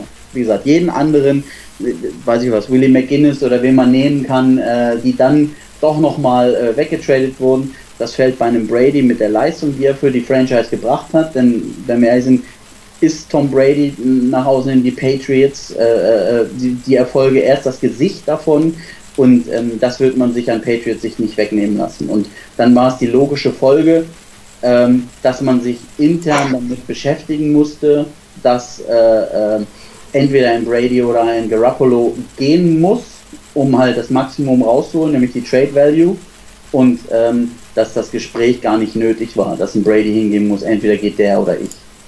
Das, das, aber, also das würde ich auch, einem, also charakterlich einem Brady, das, das, das passt nicht zu ihm, dass er diese Forderung aufstellen würde. Sondern er würde sagen, gut, dann gehe ich halt nach San Francisco, komme ich sowieso her, dann zeige ich dir nochmal drei Jahre, was ich kann. Also was mich, was mich am, am, Charakter von ihm tatsächlich ein bisschen überrascht hat, war, äh, ich bin kein, kein, großer Tom Brady-Fan. Ich glaube, als Jets-Fan ist es keine große Überraschung. Nein, nein. Aber ich habe jetzt ähm, in dem Buch auch, äh, in dem Buch auch ähm, gelesen von Sebastian Vollmer, als er als Rookie-Tackle ähm, reinkam in diesen Raum, dass äh, ein Tom Brady zu ihm kam, ihn per Handschlag begrüßt hat und gesagt, Hello, mein Name ist Tom Brady und äh, und Vollmer auch geschrieben hat, dass er das, äh, dass der Brady das durchaus ernst meint, sich mit Namen ja. vorzustellen, ja. obwohl er schon äh, ein paar Ringe an der Hand hatte. Name ist. Ähm, hat mich ein bisschen beeindruckt, muss ich sagen, dass ich jetzt vor ein paar Tagen gelesen habe. Äh, ich hätte ihn so nicht eingeschätzt. Aber gut. Tom Brady auf einem anderen Blatt möchte ich einmal noch kurz, ich glaube, wir haben jetzt tatsächlich schon weit über eine Stunde, ne? Kann, kann, ich dir, kann, ich dir, gleich sagen, wir haben eine Stunde 15. Ähm, ja, und wir haben, ich ähm, möchte nämlich noch eine Frage an euch stellen bezüglich der Jets. Ähm, was glaubt ihr? Habt ihr ein wenig Angst, was die AFC, äh, Angst vielleicht der falsche Begriff, aber ein wenig Respekt äh, vor, der, äh, vor der Zukunft um die Jets mit Sam Darnold? Könnte Sam Darnold für, in euren Augen äh, ein ganz großer werden oder eher Mittelmaß, wie es dann doch manche frühe Picks wurden? Ich will, ich will die Frage gleich erweitern. Äh, allgemein die Zukunft. Äh, es wird der Tag kommen, an dem ist Brady nicht mehr da, 41 Jahre alt ist er. Ähm, die anderen Teams schlafen ja nicht, rüsten langsam auf. Mit Allen und Darnold sind gleich zwei Rookie-Quarterbacks in der Division. Ja, wie blickt man allgemein in die Zukunft der AFC East äh, aus der Sicht der Patriots? So um das Ganze größer zu sehen als nur über die Jets und Sam Darnold. Ähm, mit, mit Vorfreude. Also ich glaube, dass äh, sowohl Sam Darnold als auch ähm, ein Allen sehr, sehr gute Quarterbacks werden können. Bei, bei Sam Darnold sehe ich die Grundvoraussetzungen dann noch eher gegeben. Hm, Josh Allen muss noch ein bisschen an seinem Arm arbeiten und an seiner Genauigkeit. Ähm, aber als, als Fan darauf blickend, ähm, kann man sich eigentlich nur freuen, äh, wenn man in Zukunft viele, viele enge, spannende Spiele hat. Ähm, mit, mit Gegnern, die da um einen Division-Titel mitkämpfen. Und ähm, das sehe ich durchaus gegeben, wenn die beiden Teams jetzt ähm, ja, die Arbeit so fortsetzen und um ihre ähm, Quarterbacks mit guten, guten Grundvoraussetzungen halt dann äh, eine, ähm, eine, eine, funktionierende Mannschaft dann halt auch aufbauen. Das muss natürlich gegeben sein. Ansonsten kann es auch ganz schnell gehen, ähm, dass, ein, dass ein Josh Allen dann, wenn er, wenn er zu viel laufen muss, zu wenig passen kann, ähm, ja, auf Dauer dann auch kaputt gemacht wird wie ein, wie ein ähm, Cam Newton, der dann vielleicht mal einmal durchmarschiert mit ein bisschen Glück in Super Bowl. Ähm, ja, das, es muss halt alles zusammenkommen. Also, ähm, aber die Grundvoraussetzungen sind da und ich glaube, da spreche ich für uns alle, dass, dass es schön wäre, ähm, wenn wirklich Gegner da sind, die uns Paroli bieten, die uns zum Äußersten treiben, die von uns alles abverlangen, ähm, um die Division zu gewinnen. Und ähm, ja, solche Spiele wollen wir sehen als Footballfans. Also ihr würdet euch tatsächlich über mehr Spannung freuen und glaubt, glaubt auch, dass es so kommen wird. Ja, ich glaube, Frank eher, Frank würde sich weniger über Spannung freuen, der äh, sein, sein Herz äh, puppert schon immer bis zum Äußersten, wenn es zu enge Spiele sind. Er hätte lieber die Blowouts, aber ähm, ja. Rückblickend habe ich mich am meisten über die Spiele gefreut, die einen sehr, sehr engen Ausgang hatten. Und ich glaube auch, dass das äh, passieren wird. Also ich glaube tatsächlich, die Jets und die Bills ähm, haben ihre Grundsteine gelegt dafür, dass sie äh, in den nächsten Jahren wirklich, äh, wirklich eingreifen können mit, äh, um den Kampf um den Division-Titel. Ja, aber Man muss auch die, die Grundsteine, um das aus die hatten sie schon ein paar Mal gelegt. Deswegen, ähm, ich, ich, ich weiß nicht, wir haben gerade mit EJ Manuel und Geno Smith äh, mehr oder weniger ein Beispiel von vor, äh, was hast du da, 2013, glaube ich. Genau. Ähm, waren EJ Manuel und, und Geno Smith so viel untalentierter als ein Sam Darnold und ein Allen? Ähm, und wurden nur zu hoch gedraftet oder konnten sie die hohen Erwartungen nicht erfüllen auf einem Pro-Level? Ähm, Na, ich muss, man muss ja sagen, Gino war ein Second-Round-Pick, ne? Also Gino ja, ist ja, relativ, aber, aber es waren die Top 2 Picks, ne? Ähm, ähm, ja. Ob der jetzt, ja, wäre er vielleicht ein bisschen mehr gehypt und hätte noch eine bessere Instagram-Page, dann, dann wäre er vielleicht auch in 5 gegangen und nicht erst in der zweiten Runde. Aber ne, lass mal alles mal dahingestellt. Äh, für mich ist immer das Entscheidende, ähm, wie, wie ist die Franchise drumherum? Ähm, wie, kann sie, wie kann sie den Rookie Quarterback pushen? Wie, wie, wie, wie kann sie ihn auch schützen? Ähm, denn häufig werden sie zu früh, zu stark in Wind gestellt und ähm, ja, da, da, da, spielt natürlich, ähm, sag mal, die Medienlandschaft in New York euch keine äh, Bälle in, in, in die richtige Richtung, sondern da ist es ganz früh ganz viel Kritik, ähm, um auch die Giants nochmal reinzunehmen. Also wenn, wenn dann Eli Manning ist entweder Held oder, oder der letzte Depp, der rumläuft auf diesem Planeten, das wechselt ja von Woche zu Woche. Da müssen halt dann, ich sag mal, 17 Tagesblätter gefüllt werden mit irgendeinem Quatsch. Und da sind es vielleicht in Boston äh, nur vier. Ähm, und deswegen ist es da generell eine größere Ruhe. Und, und da braucht es, glaube ich, ähm, einen ganz starken CEO, GM, Trainer, ähm, der seine Vision auch über zwei Jahre mal durchziehen kann, damit es zu diesem Erfolg kommt. Ähm, ansonsten kann ein Sam Darnold auch äh, total floppen und man steht in drei Jahren wieder vor demselben Problem. Hat er das Potenzial? Auf jeden Fall. Ähm, hattet ihr das oder hatten das die Bills, die Jets und die Finns in den letzten 15 Jahren schon öfter mal? Jo, hatten sie. Äh, und es wurde jedes Mal dieser, diese nächste Stufe verpasst, sodass es, also gerade dieses Dreiergebilde, dass sie wieder sich hinten angestellt haben. Ne, ich, ähm, als bestes Beispiel jetzt äh, sind die Dolphins mit Tannehill, ähm, wo es dann auch der gehypte Star ist, worauf die Franchise aufgebaut werden sollte und man ist jetzt so vorne mit dabei und äh, schafft es. Ähm, aber die richtige Rückendeckung und den richtigen Plan sehe ich auch bei den Dolphins nicht, dass sie sich in den nächsten Jahren etablieren könnte.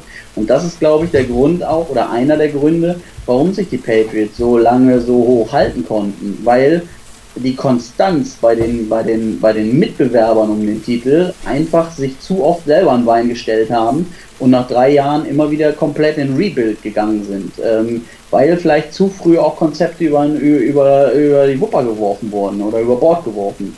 Ähm, und da kommt es darauf an, zu sehen, ähm, ähm wie kann das in den nächsten Jahren äh, äh, fortschreiten auch da, die, die Bills schießen sich ganz häufig selber ins Bein. Und ich, ich bin gespannt, äh, wie, das, wie, das, wie das weitergeht in den nächsten Jahren. Denn die knappen Siege ähm, in der Division ähm, sind es ja häufig nur. Und, und deswegen ist ja, die, die Spannung ist auch heute da. Was haben wir 2014? Beide Spiele gewonnen gegen die Jets, insgesamt nur mit drei Punkten. Einmal mit einem und einmal mit zwei. Wo ich übrigens bei dem einen in New York im Stadion war ähm, und gebibbert habe. Also es, es, es, es war ja immer die Chance da, dass die Jets diese Spiele gewinnen. Die, es ist, glaube ich, dieses, diese, diese Champion-Mentalität, die dann im entscheidenden Play nicht da ist oder noch nicht da ist. Und solange man die nicht entwickelt, wird man an der Spitze nichts verändern. Unabhängig von, ob der Quarterback Brady äh, oder Heuer heißt. So, so haben wir die letzten Wochen gegen, die, gegen Houston verloren knapp am Ende. Und so haben wir letzte Woche gegen Green Bay verloren, knapp am Ende. Ja. Ähm, wenn man sich, wenn man sich aber anguckt, äh, ich meine, Sam Darnold hat letzte Woche eine irre Performance geliefert, 128,5 Passer Rating, besser als sein großes Idol Aaron Rodgers auf der anderen Seite. Und das mit auch mit einem relativ schwachen Supporting Cast. Und ich finde, darauf kommt es an, auch zu sehen. Äh, Sam Darnold ist jetzt in den letzten drei Wochen wirklich außergewöhnlich gut gewesen. Und ähm, und er hat tatsächlich ja eigentlich nur einen Robbie Anderson und einen Quincy Enunwa und das sind beides Quarterbacks, die jetzt in anderen Teams nicht pauschal Starter wären. Also zumindest nicht sofort äh, ohne, ohne jegliche Diskussion. Ähm, ich denke, das Talent ist da und die, die, Zukunft ist, äh, die Zukunft ist groß. Allerdings muss man auch gucken, was für ein Coach kommt. Ne? Wenn du jetzt das falsche, den falschen Coach äh, ranholst, wenn du jetzt so eine Wurst holen, theoretisch wie ein Hugh Jackson oder sowas, dann hast du die Arschkarte wiedergezogen. Dann, dann, also ich finde jetzt, es geht ja natürlich auch alles darum, wenn wir jetzt wieder bei diesem Thema sind, worauf bauen, worauf fußen wir jetzt unsere Zukunft? Ähm, und in meinen Augen wäre es wichtig, dass wir nächste Woche oder übernächste Woche einen Headcoach benennen können, der bereits Headcoach-Erfahrung in der NFL hat.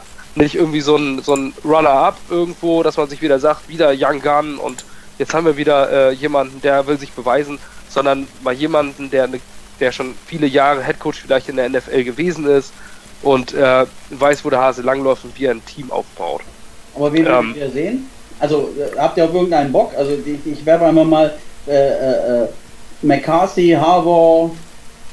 Also ein Jim Harbour wäre mein, wär mein kleiner feuchter Traum, wenn man den aus Michigan äh, wegeisen kann.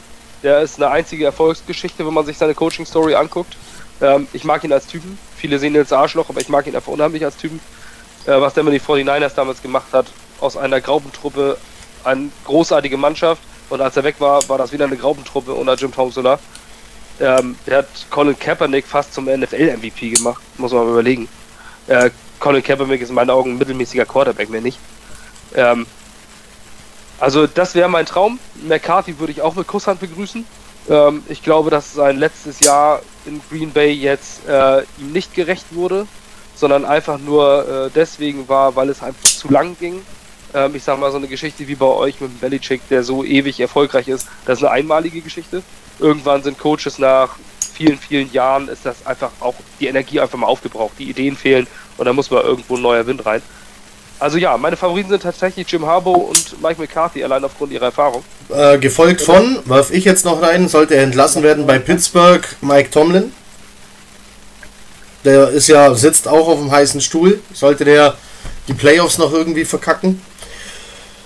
Ähm, also die Playoff-Teilnahme. Ja, ja. Ähm, das sieht ja im Moment ganz gut aus. College Coach Riley. ist bei uns äh, insgesamt in der Jets Community äh, ganz weit oben. Und für mich noch interessant wäre, Basti, hilf mir beim Namen, Offense Coordinator der Chargers. Ken Wisenhunt. Danke. Hat natürlich auch seine Erfahrung, auch seine negativen äh, Zeiten als Head Coach gemacht, aber was die Chargers dieses Jahr offensiv liefern, ähm, ist schon echt Wahnsinn.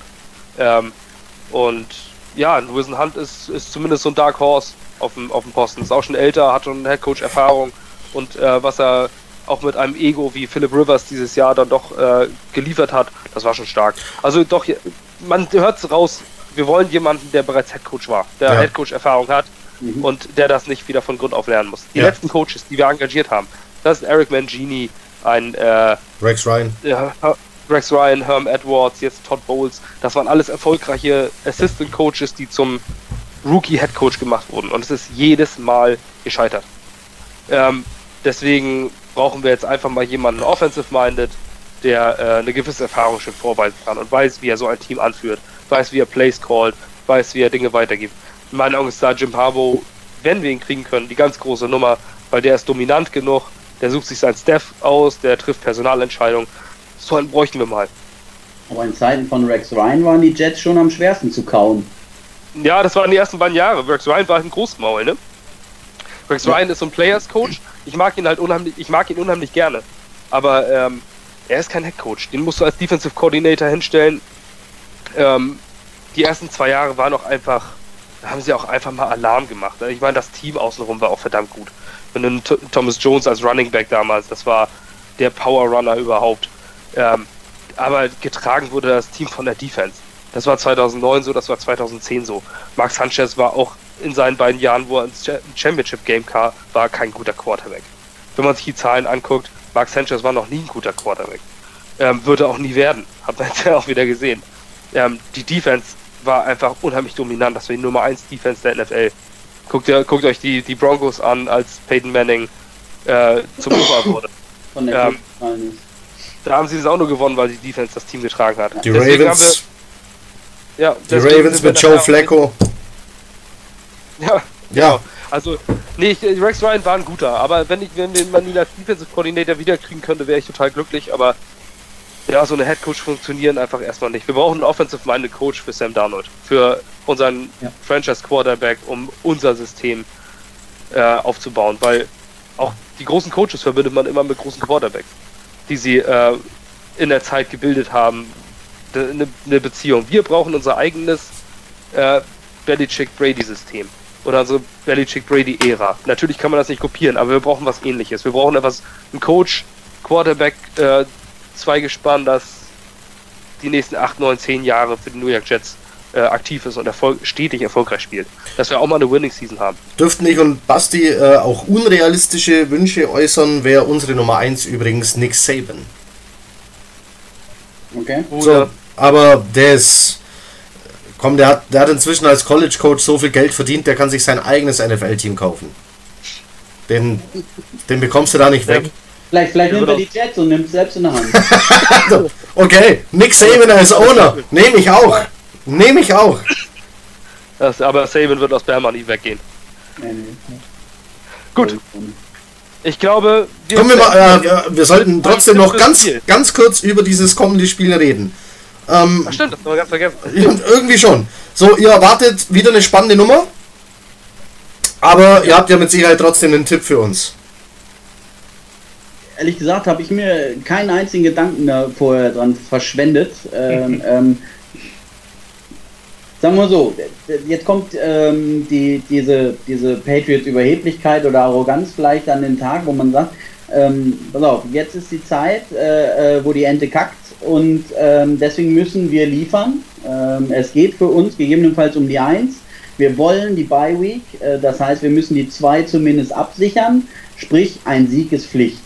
Ähm, und dann spielt mehr oder weniger die Höhe ähm, keine Rolle. Ne? Also wenn wir dreckig 17-16 gewinnen, ähm, also in, in, in, einem, in einer Schlammschlacht am Boden, äh, nehme ich, kaufe ich. Ähm, wenn ich jetzt sehe, dass das, wie gesagt, außer Robbie Anderson ähm, wenig gesund ist äh, bei, den, bei den Receivern, dass das äh, ähm, Running Game einigermaßen limitiert ist, ähm, ist jetzt auch mal so ein Blowout gegebenenfalls drin. Ich, wenn, wenn, wenn wir früh viel punkten, ich sag mal vorsichtig 14-0 in Führung gehen in den ersten zwei Drives, was ja häufig der Patriot Way ist, dass man sagt, äh, komm, wir lassen den Gegner anfangen, dann 3 and out und dann kommen wir und äh, dann holen wir uns den nochmal wieder und dann führen wir 14-0 und dann haben wir die Kontrolle über dieses Spiel und die geben wir nie wieder ab. Wenn das so ein Spiel ähm, werden könnte, dann werden die Jets aus meiner Sicht früh sagen, okay, das lohnt sich hier nicht mehr groß was zu investieren, äh, wir sind geschlagen, ähm, wir, wir, wir kommen nächstes Jahr wieder. Je länger das Spiel offen gestaltet werden kann und es ein Low-Scoring-Game ist, desto größer werden eure Chancen und desto knapper das Ergebnis. Und alles ist drin. Mal, von, von, von 12 zu 11 zu 38 9. ESPN äh, rechnet den Jets eine 11-prozentige Chance aus, dieses Spiel zu gewinnen. ja, in Las Vegas, in Las Vegas sind die Patriots 13,5 Punkte Favorit. Das ist schon eine ganz schön krasse Nummer. Ähm, ja. Allerdings glaube ich, wenn das die Leistung der letzten Wochen so aufrechterhalten werden kann, wenn es eine Schwäche bei den Patriots gibt, dann ist es doch die Pass-Defense. Ähm, und wenn Sam Darnold die aus den letzten beiden Wochen äh, die Leistung bringen kann, Robbie Anderson, Jason McCordy äh, überlaufen kann, dann ist auch vielleicht die ein oder andere Überraschung drin. Für uns geht es aber jetzt nicht um unbedingt zwangsläufig um den Sieg, sondern mehr um den, um den Prozess, um zu sehen, dass äh, Sam Darnold weiter in diese Leistung bringen kann, dass wir vielleicht äh, bei der Stange bleiben können, nicht im zweiten Quarter schon sagen können, alles klar, ich schalte auf Red Zone um, das Ding ist eh verloren, ähm, sondern ich glaube, dass wenn unsere Offense weiter so macht wie gegen Houston, wie gegen Buffalo und wie gegen Green Bay die letzten Wochen, äh, dass wir das Spiel recht lange auf, ähm, offen gestalten können am Ende aber als Verlierer vom Platz gehen. Ich gehe davon aus, dass wir vielleicht mit einem Touchdown-Unterschied verlieren werden. Ich glaube, dass wir gar nicht. Dass, äh, ich glaube, die Patriots haben nicht mehr diese extreme Dominanz der letzten Jahre in diesem Jahr.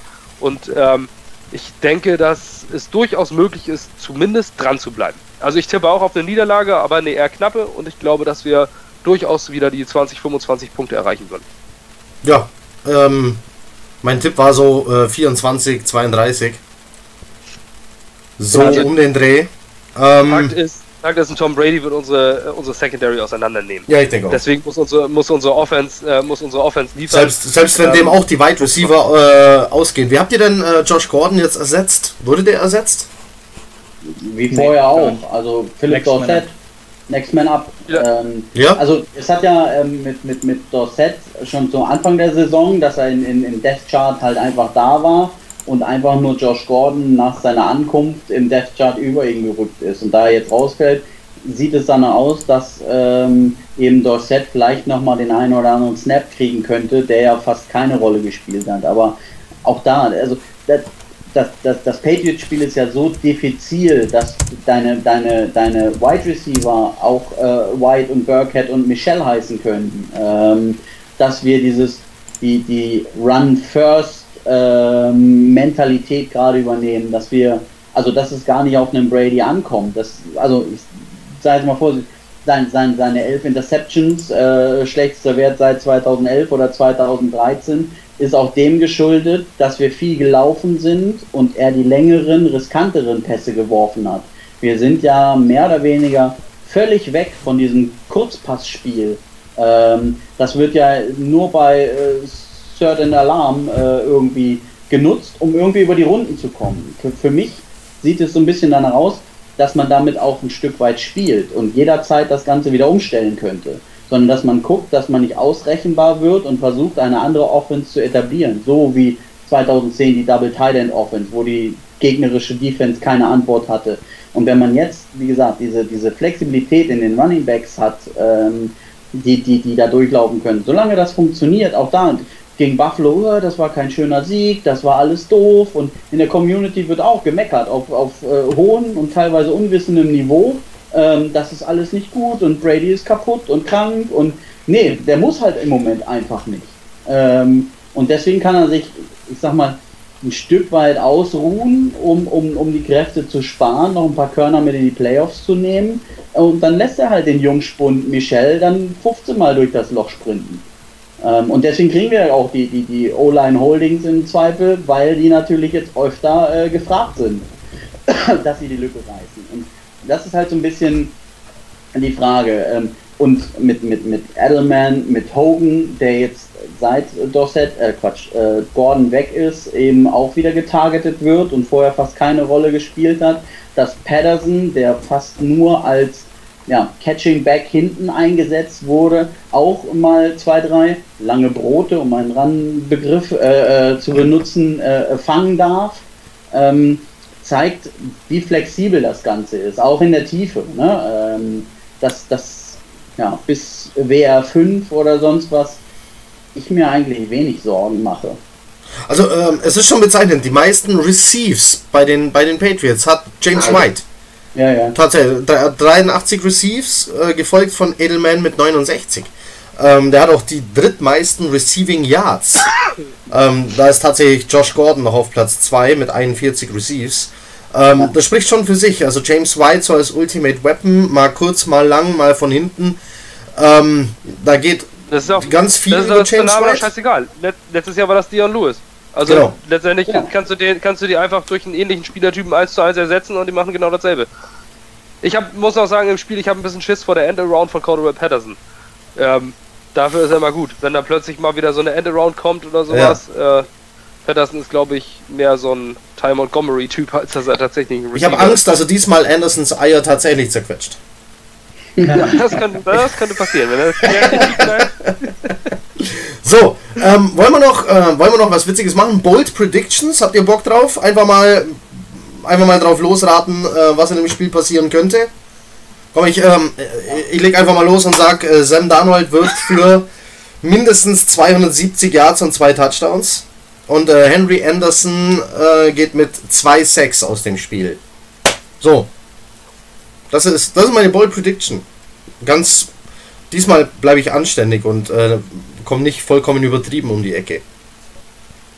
Gut, dann äh, mache ich mal weiter. Meine Bold Prediction ist, dass Robbie Anderson anknüpfen wird, auch wieder 8 oder 9 Catches und äh, Jason McCourty völlig vernaschen wird, äh, seine starke Leistung bestätigt und dass äh, Christopher Herndon, der übrigens, mal kurzer Randfakt, der am besten overall gradete Offensive Player der gesamten Woche 16 war, ähm, als Viertrunden Rookie Tight End außergewöhnlich. Ähm, dass der deine Leistung ähnlich, ähm, ähnlich bestätigen wird. Allerdings werden wir im Laufspiel überhaupt nichts auf die Reihe kriegen. 30, 40 Yards, denn schließlich ist eure D-Line eine der besten der Liga, zumindest zwei Spieler da drin. Und da wird unsere Rushing Offense nichts erreichen. Also wird alles über den Pass gehen. So, habt ihr auch Lust? Dann haut mal einen raus. Ja, ich hau einen über die Jets raus. Und zwar glaube ich, dass Elijah McGuire ähm, euer Spieler mit den meisten Receptions wird. Weil ich glaube, dass Sam Darnold nicht die Zeit haben wird, äh, Robbie Anderson zu suchen bei unserem Pass Rush. Deswegen wäre auch meine Empfehlung, kurze Pässe und über euren Running Back. Der kann das. Und äh, was uns selbst angeht, ähm, ich fürchte kaum Passing Game und alles über die Running Backs. Ich denke, wir werden mindestens drei Running Backs haben, über 40 Yards. Ähm, und dann auch alles über kurze Pässe. Ähm, und in der Defense CJ Jackson, äh, JC Jackson mit zwei Interceptions am Sonntag. Ja, ich kann noch einen äh, anschließen. Ähm, da die Patriots Rookie Quarterbacks zum Frühstück essen, ähm, sage ich Sam Darnold mit der Season Worst Leistung. Ähm, mindestens vier Sacks und drei Interceptions. Ich schreibe mir das auf. Ja, ja, ja, nur, nur, zur Info, ich schreibe mir das tatsächlich auf. Ähm, ich, will, ich, will, nur, ich will nur gucken, inwieweit. Season Worst Leistung, das ist doch okay. Wir sind gespannt. Äh, will aus dem Off noch jemand einen raushauen? Touchdown Pass Edelman. Ein Touchdown Pass Edelman. äh, ja, der, ähm, der steht tatsächlich in den Statistiken für Receiving Yards bei den Patriots. Nicht überraschend. Das kann er. Ähm, Receiving Yards, Edelman 43 Yards. Damit hat er deutlich mehr als Brian Hoyer. Pass ja, ja. Pass jetzt. Brian Hoyer hat sieben. So, Naja, Ja. als College, als College QB sollte er- oder High, äh, Highschool QB Highschool, sollte er werden. äh, Highschool äh, College, Quarterback. College, College auch noch? Ja. Kent State, ja. Ja, Okay. ähm, wir freuen uns auf ein spannendes Spiel. Es hat riesen Spaß gemacht mit euch. Es war eine wahnsinnig interessante Runde über, über Gott und die Footballwelt. Ähm, von Pro7 Max über, über ach, alles Mögliche. Hat richtig Spaß gemacht. Ähm, ich hoffe, äh, euch auch.